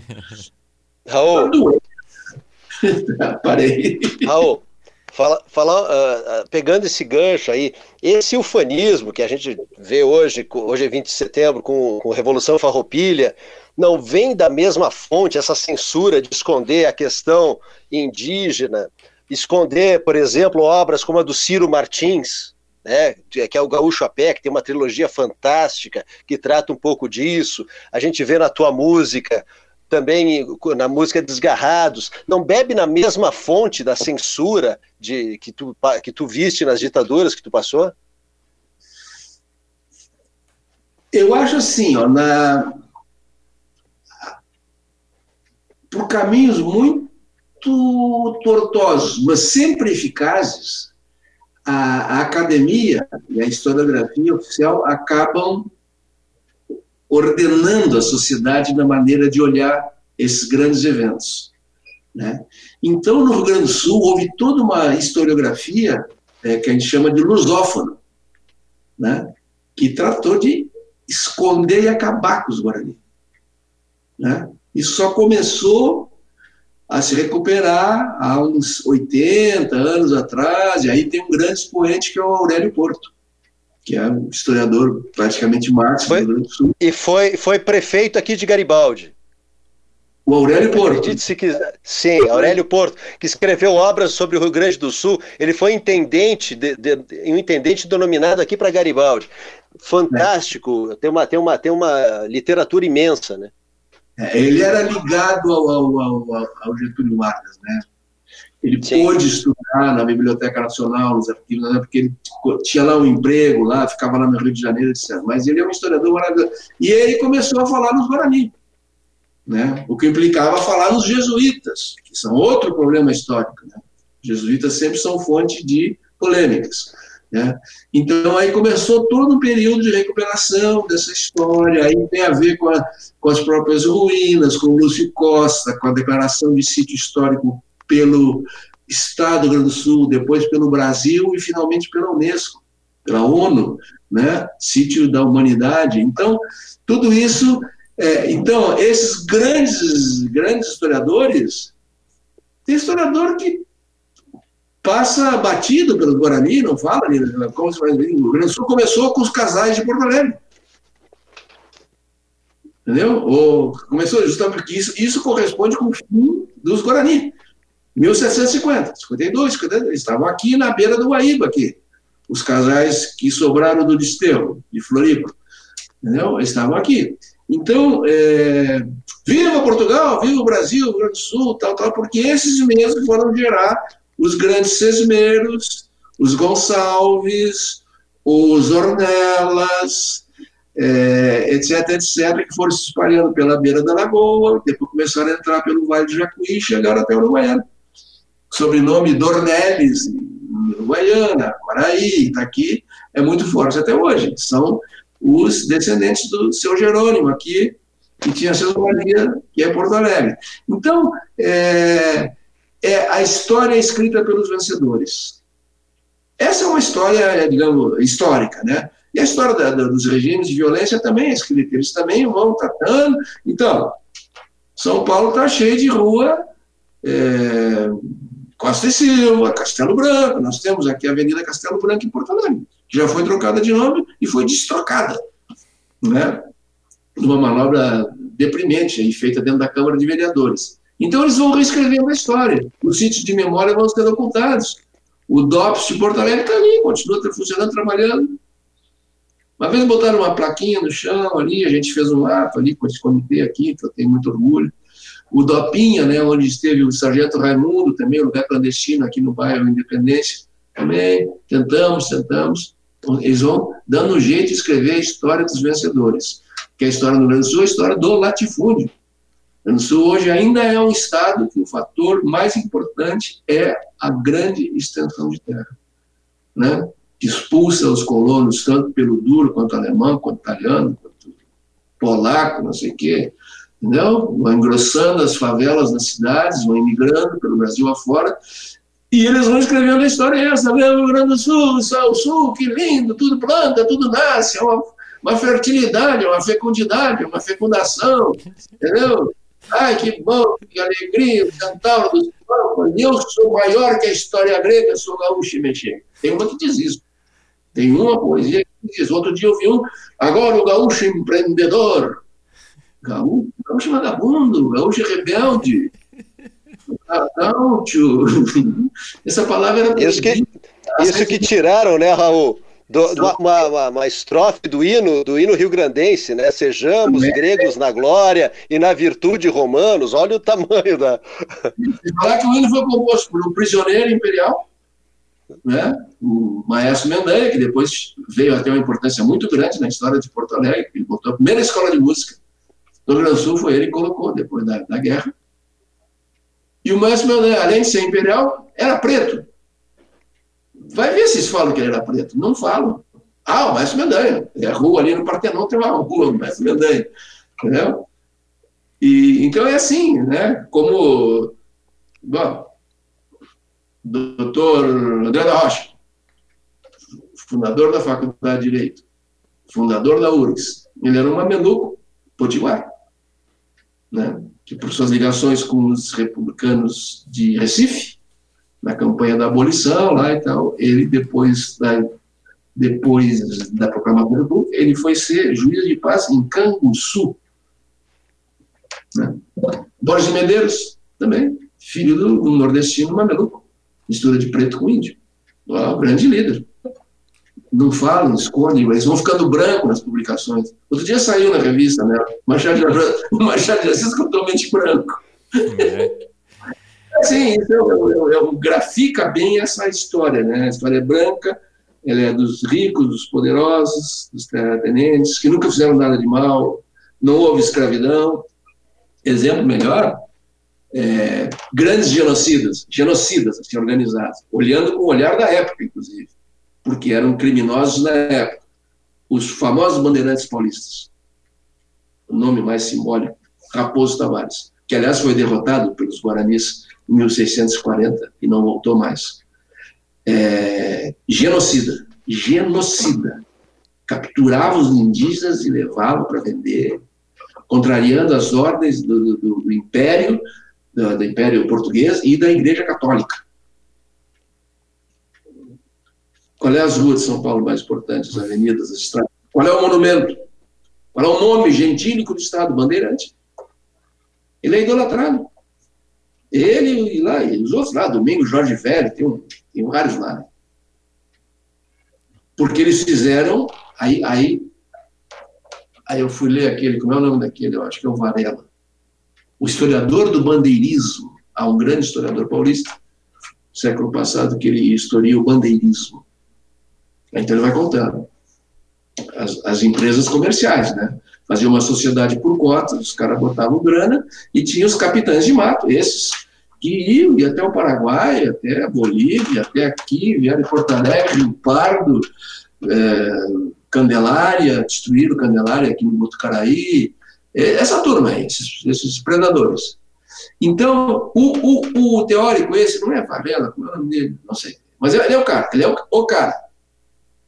Ele diz, não, esses caras criaram a fronteira do Brasil. Eles fizeram o Brasil ser territorialmente isto que ele é. Bom, tá. Vamos ler o livro de novo. Tinha um troço me intrigando. Aí eu li todo o livro, não tem uma vila que eles fundaram. Nada. Nada, não deixaram nada. Eles só queimavam, que era o tempo das reduções de palha ainda, não eram de pedra. A primeira fase dos 30 povos eram de palha. E chegaram aqui quase a Porto Alegre. Vieram vindo pelo Jacuí, tchum, tchum, tchum, tchum, tchum, tchum, tchum, tchum, tchum.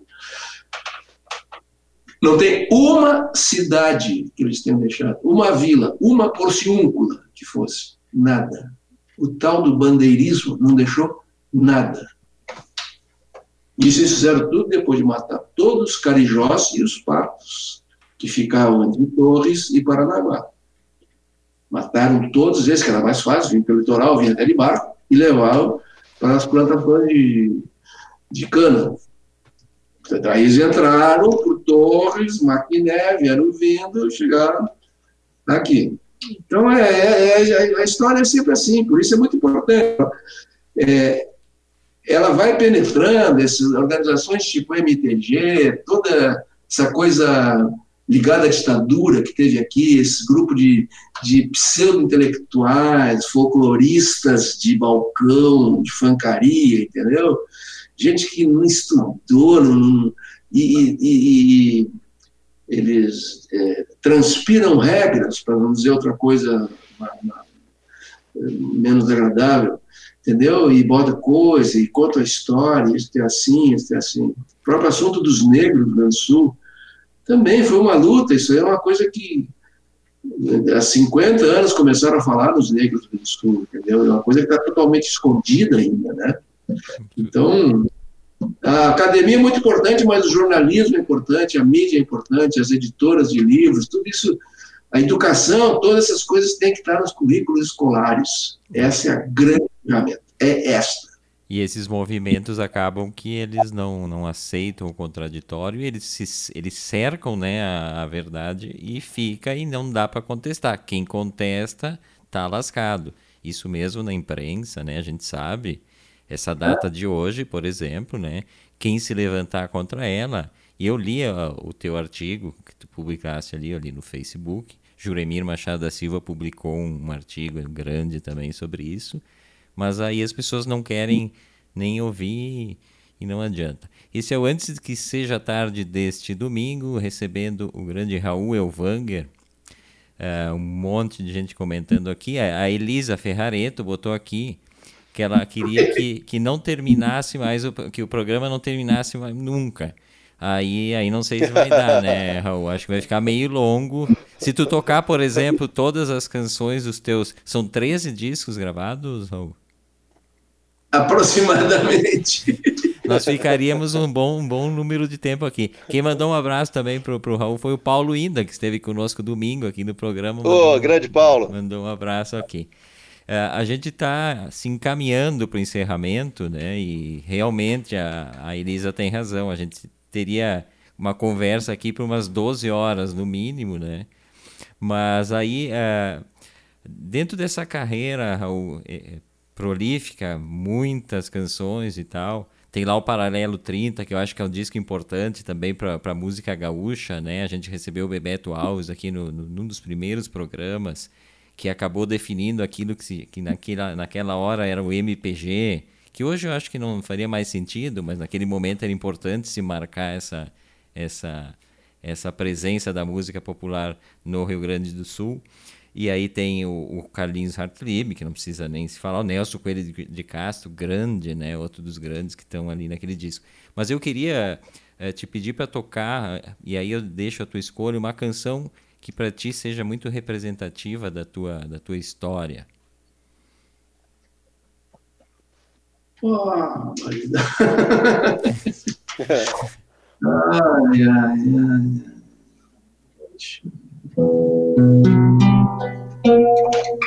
Ah, agora tu não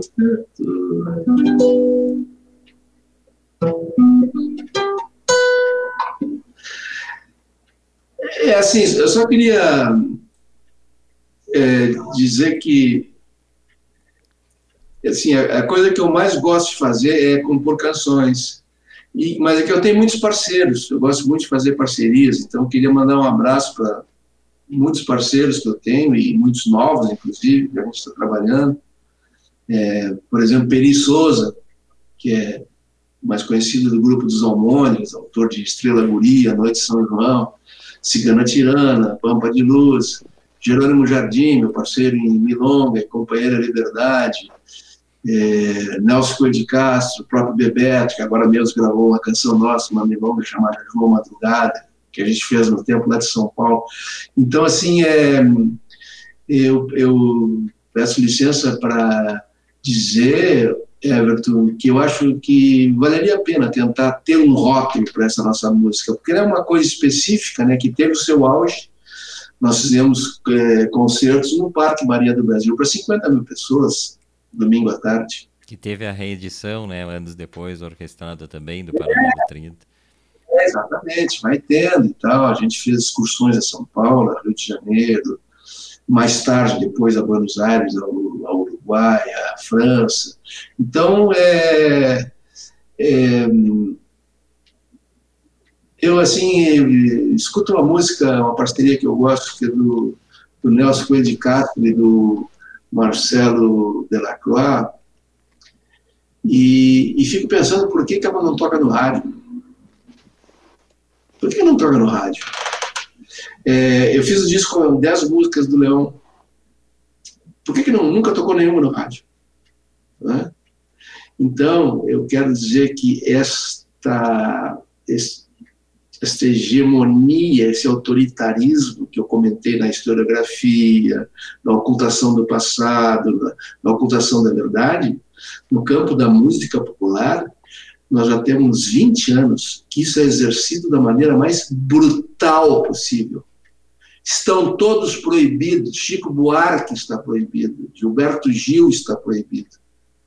Ninguém toca no rádio, só essas músicas industriais criadas em escritórios multinacionais de São Paulo, que se chama sertanojo, sertanejo universitário, não sei o que, não sei o que um, uma parte do pagode baiano também.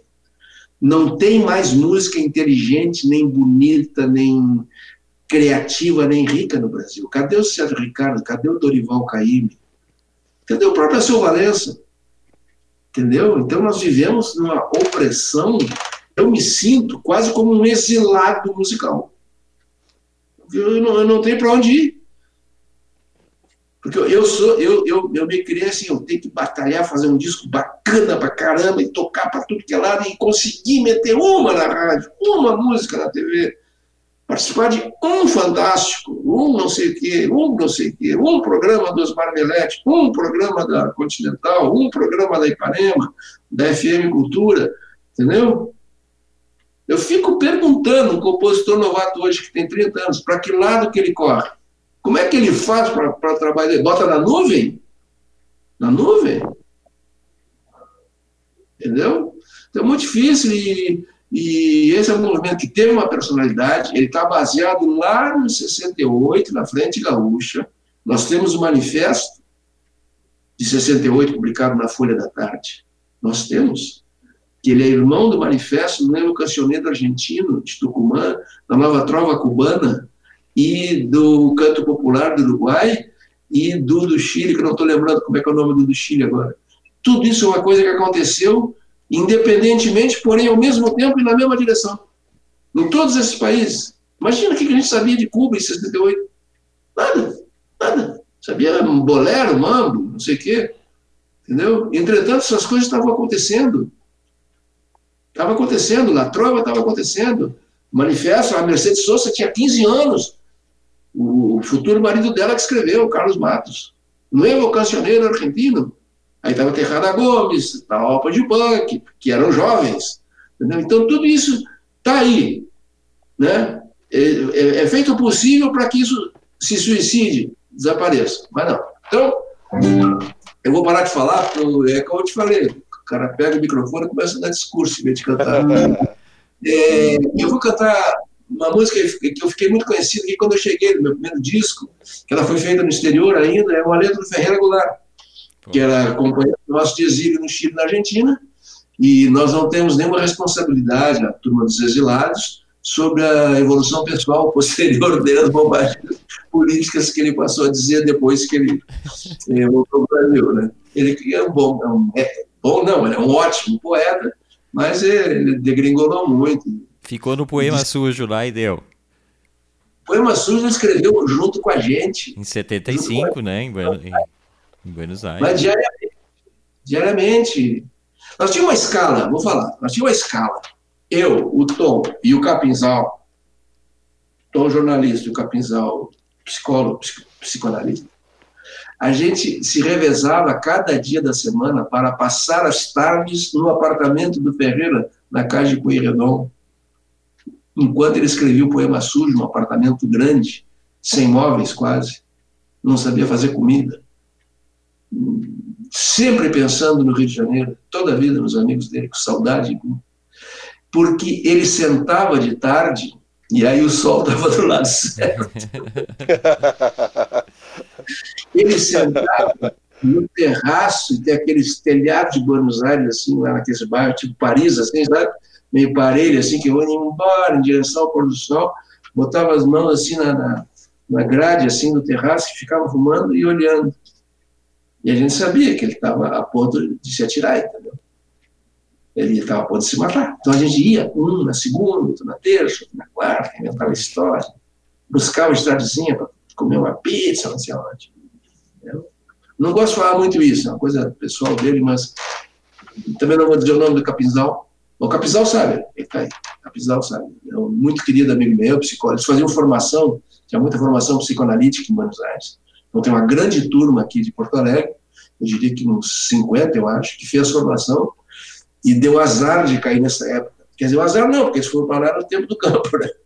Mas depois do tempo do campo era virar o tempo do Vidal. Então, aqui em Porto Alegre tem toda uma, uma memória disso, né? E o Ferreira, por exemplo, era dessa turma.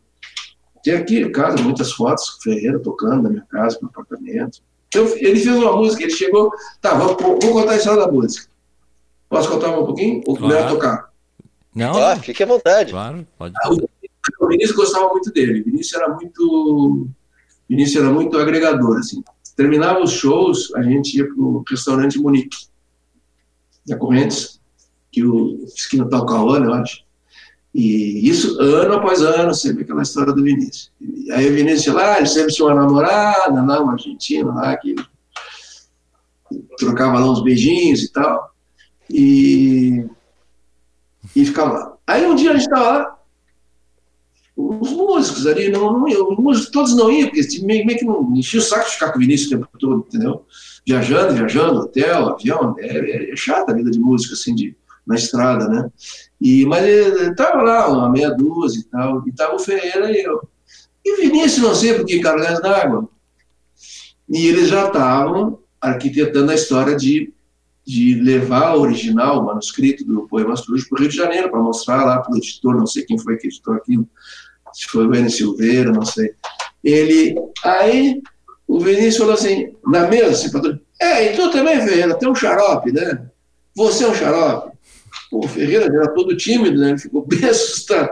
É, e com essas suas poesias concretas, aí, concretistas, esse negócio complicado. Rapaz, olha eu aqui, ó. Eu era um bom poeta. Aí comecei a fazer um sambinha, comecei a ganhar um dinheirinho, comecei a viajar, comecei a namorada em Buenos Aires, outra em Roma, e não sei o que, não sei o que. Pô, para com esse troço, faz uma letra aí. Faz um samba, um negócio, pô, a capacidade que tu tem que vai ser o maior sucesso da MPB. Ah, deu aquele silêncio assim, né? Ah, tá, alguém disfarçou, continuou. E o Vinícius ia embora no outro dia. No outro dia saiu o avião de manhã.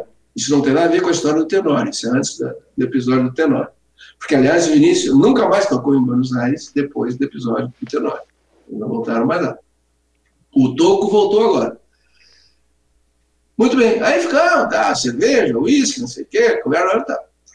Acabou a noite, foi cada um para sua casa. Estou lá na minha casa dormindo de manhã. Bé, bé, bé, bé. Bate na porta, uma barulhada lá. Tá, tá, tá, tá. Isso. Cheguei lá, abri a porta, ferrei lá. Ô, bicho, ele meio que se cuspia para falar, ô, bicho, porra, aqui, ó, meu negócio aqui, ó, aqui, ó, aqui, aqui, ó. o que que é? É por nada, uma ressaca, não sei o que. É assim, é tipo, o que, que é? Não, eles vão sair, o, o ônibus sai do hotel às 10 horas e tem que ir lá levar para o Vinícius a música. Até às 10 horas. Eu vi de noite, não dormi até agora. O Ferreira dizendo. E ele dizia assim, é assim, é tipo, tipo, tipo, tipo, tipo um samba. Eu digo, tá, é o seguinte, vai embora. Eu vou tomar uns 10 cafés aqui. E se der, eu faço uma coisa, para mim é mais fácil, eu pego o metrô e levo lá no hotel alguma coisa. E, e fiz. E cheguei aqui, tinha recém-chegado, teve um todo show do Toquinho no Gigantinho. Tempo bom, hein? Toquinho, lotava um Gigantinho. Com. com. Bah, os músicos lá, não sei. O Mutinho tava, o Azeitona tava e tal. Os outros não me lembro. Sion, Sion do sax, Roberto Sion. E o Toco me convidou, eu recém chegando aqui, e cantei no Gigantinho, e cantei essa música que foi um sucesso. A partir daí já me chamaram para gravar um disco, que foi o meu primeiro disco da gravadora Isaek aqui de Porto Alegre. Vou tocar a música para parar de falar. Eu não vou te perder, não vou te perder, não vou te perder, eu não vou te deixar, não vou te perder, eu não vou te abandonar, vá você pra onde quiser que eu te procuro lá, te procuro, eu te procuro, eu te procuro lá, te procuro, eu te procuro, eu te procuro lá. Você pode se embora, tá bem longe daqui. Pode ir pro Maia, pode ir pro Piauí, pode ir. No centro, vou ficar no verdade. Pode ir para no preto, pode parar no bar. Pode mudar de babá, mudar de sapatinho. Pode ficar numa boa, pode planeta, pode mudar de país, pode mudar de planeta. Pode mudar de nariz, pode mudar de procuro, te procuro, te procuro lá. Te procuro, te procuro lá, mas eu não vou te perder, não vou te perder, não vou te perder, não vou te deixar, não vou te perder, eu não vou te abandonar, você não te quiser, eu te procuro te procuro, te procuro, te procuro te procuro, te procuro, te procuro, te procuro, te procuro, te procuro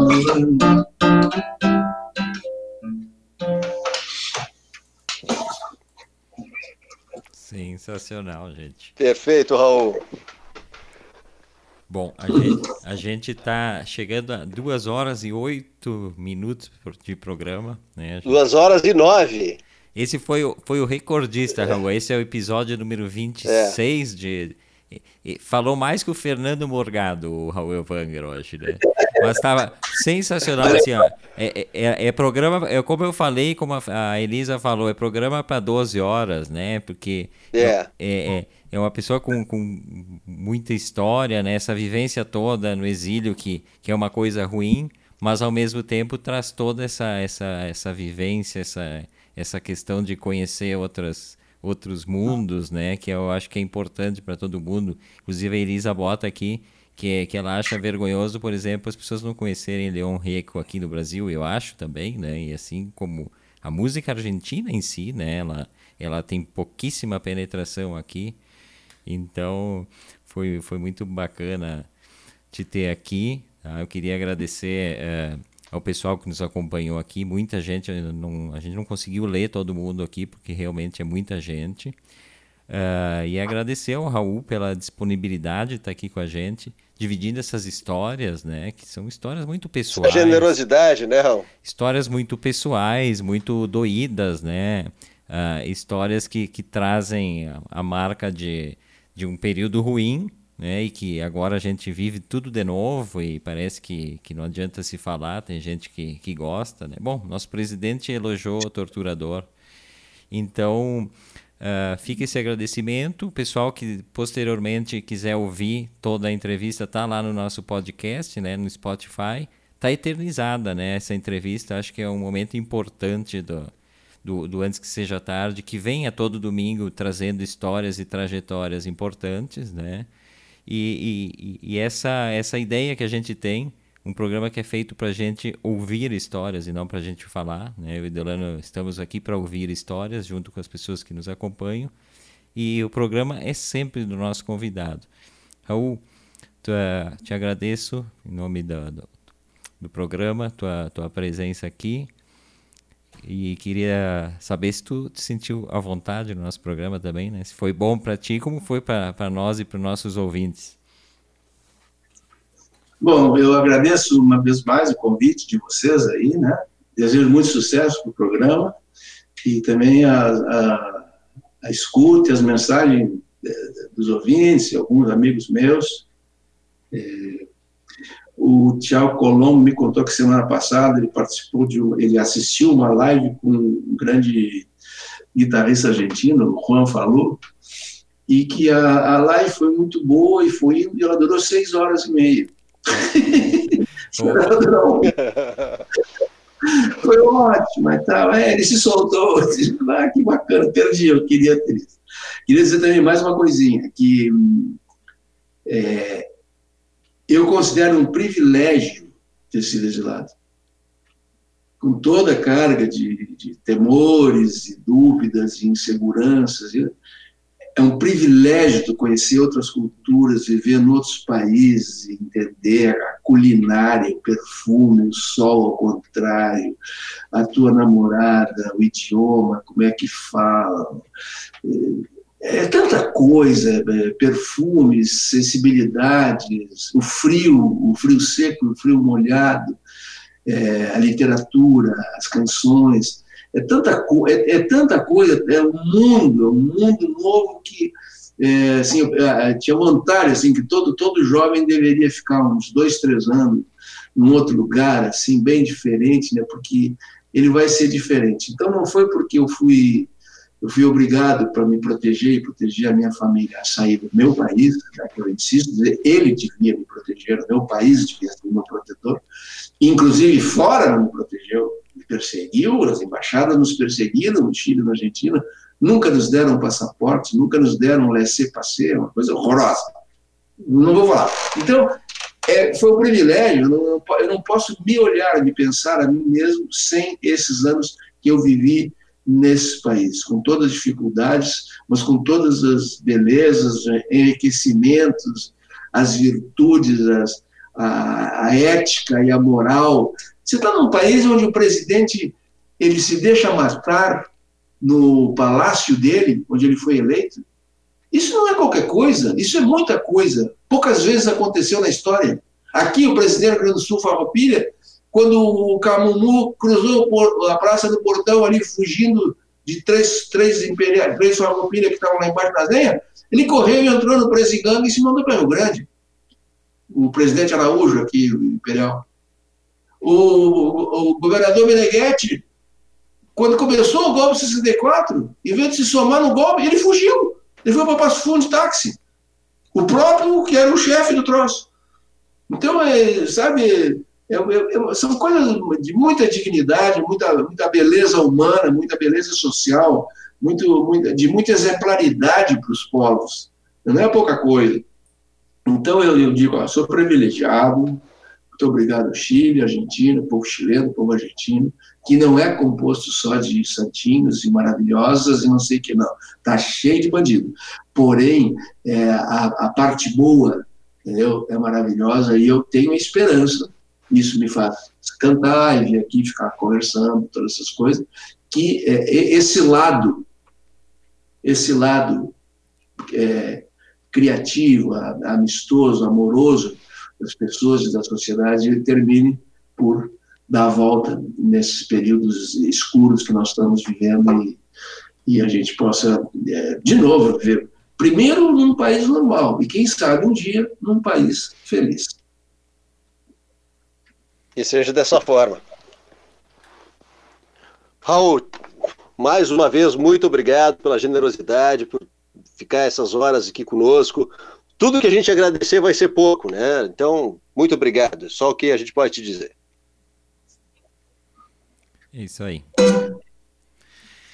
Então tá, brigadão gente, obrigado Raul, até uma próxima, a gente está sempre à disposição. Uh, quando lançar o, o, o, Cantata, pode, pode nos entrar em contato com a gente, que a gente vai divulgar. A gente tem outro programa chamado Outra Voz, que é diário também, e a gente pode conversar sobre isso, certo? Desejo então muita coisa boa para ti e que a gente passe logo por esses temporais que, que estamos enfrentando. Valeu, um abraço. Então tá, né? Esse foi Raul Elvanger, uma grandíssima história, né? E ficaríamos aqui horas realmente, porque Uh, Baita conversa hoje. Uma, uma, uma conversa uh, que tem muita, muita carga importante para esse momento. Hoje é 20 de setembro, a gente estava falando sobre a questão do, desse gauchismo, a gente estava falando da, das ditaduras e está tudo muito presente, né? E, e, o Raul tem uma, uma vivência com isso, uh, um cara que, que tentou mudar o mundo, né? Como diz o professor dele, né? é. né? Mas, mas sem conhecer o mundo, mas na verdade sem pessoas como o Raul que tentam mudar o mundo, a gente não, não, não muda nada e fica tudo sempre igual, né? Grande honra ter estado com todos. É. Peço desculpas ao Não, pessoal. baita programa hoje, né, Jefferson? Peço, nem Everton. Peço, hoje... peço desculpas ao pessoal que a gente não conseguiu ler, né, todas as mensagens. Tem aqui o Tiago Colombo, a Maristela. E tá chegando ainda. E, e tá chegando. E continuam chegando, né? Muito, muito bacana, sim. O Paulo ainda mandou mais mensagem e tal. A gente vai respondendo na medida do possível. Uh, só para anunciar, então, Delano, domingo que vem, aí a gente vai falar de rádio, né? Que, que a gente já trouxe vários nomes aqui do Rádio Gaúcho. Um outro cara que é importante no FM Gaúcho, uh, participou de, de, de momentos de, de rádios importantes também, icônicas, né? Ipanema, Pop Rock programas icônicos, Cafezinho, uh, Pretinho Básico. Estou falando do, do KG Lisboa, que domingo estará com a gente aqui, contando as suas histórias, suas vivências no rádio. Essa coisa que nos apaixona a todos, né, Delano? E agradecendo. É, a então... gente ama a rádio. e é isso então. Agradecendo então mais uma vez a parceria do Delano Pieta, né, neste antes que seja tarde número 26, né? E vamos que vamos. Amanhã estaremos na outra voz. Delano Pieta, estaremos? Amanhã é o retorno. O Sim, re... amanhã é o retorno. O, o, grande retorno da outra voz, a grande, o grande anúncio de hoje, Delano Pieta estará de volta. Beijo para todo mundo, se cuidem e até. Valeu, boa semana.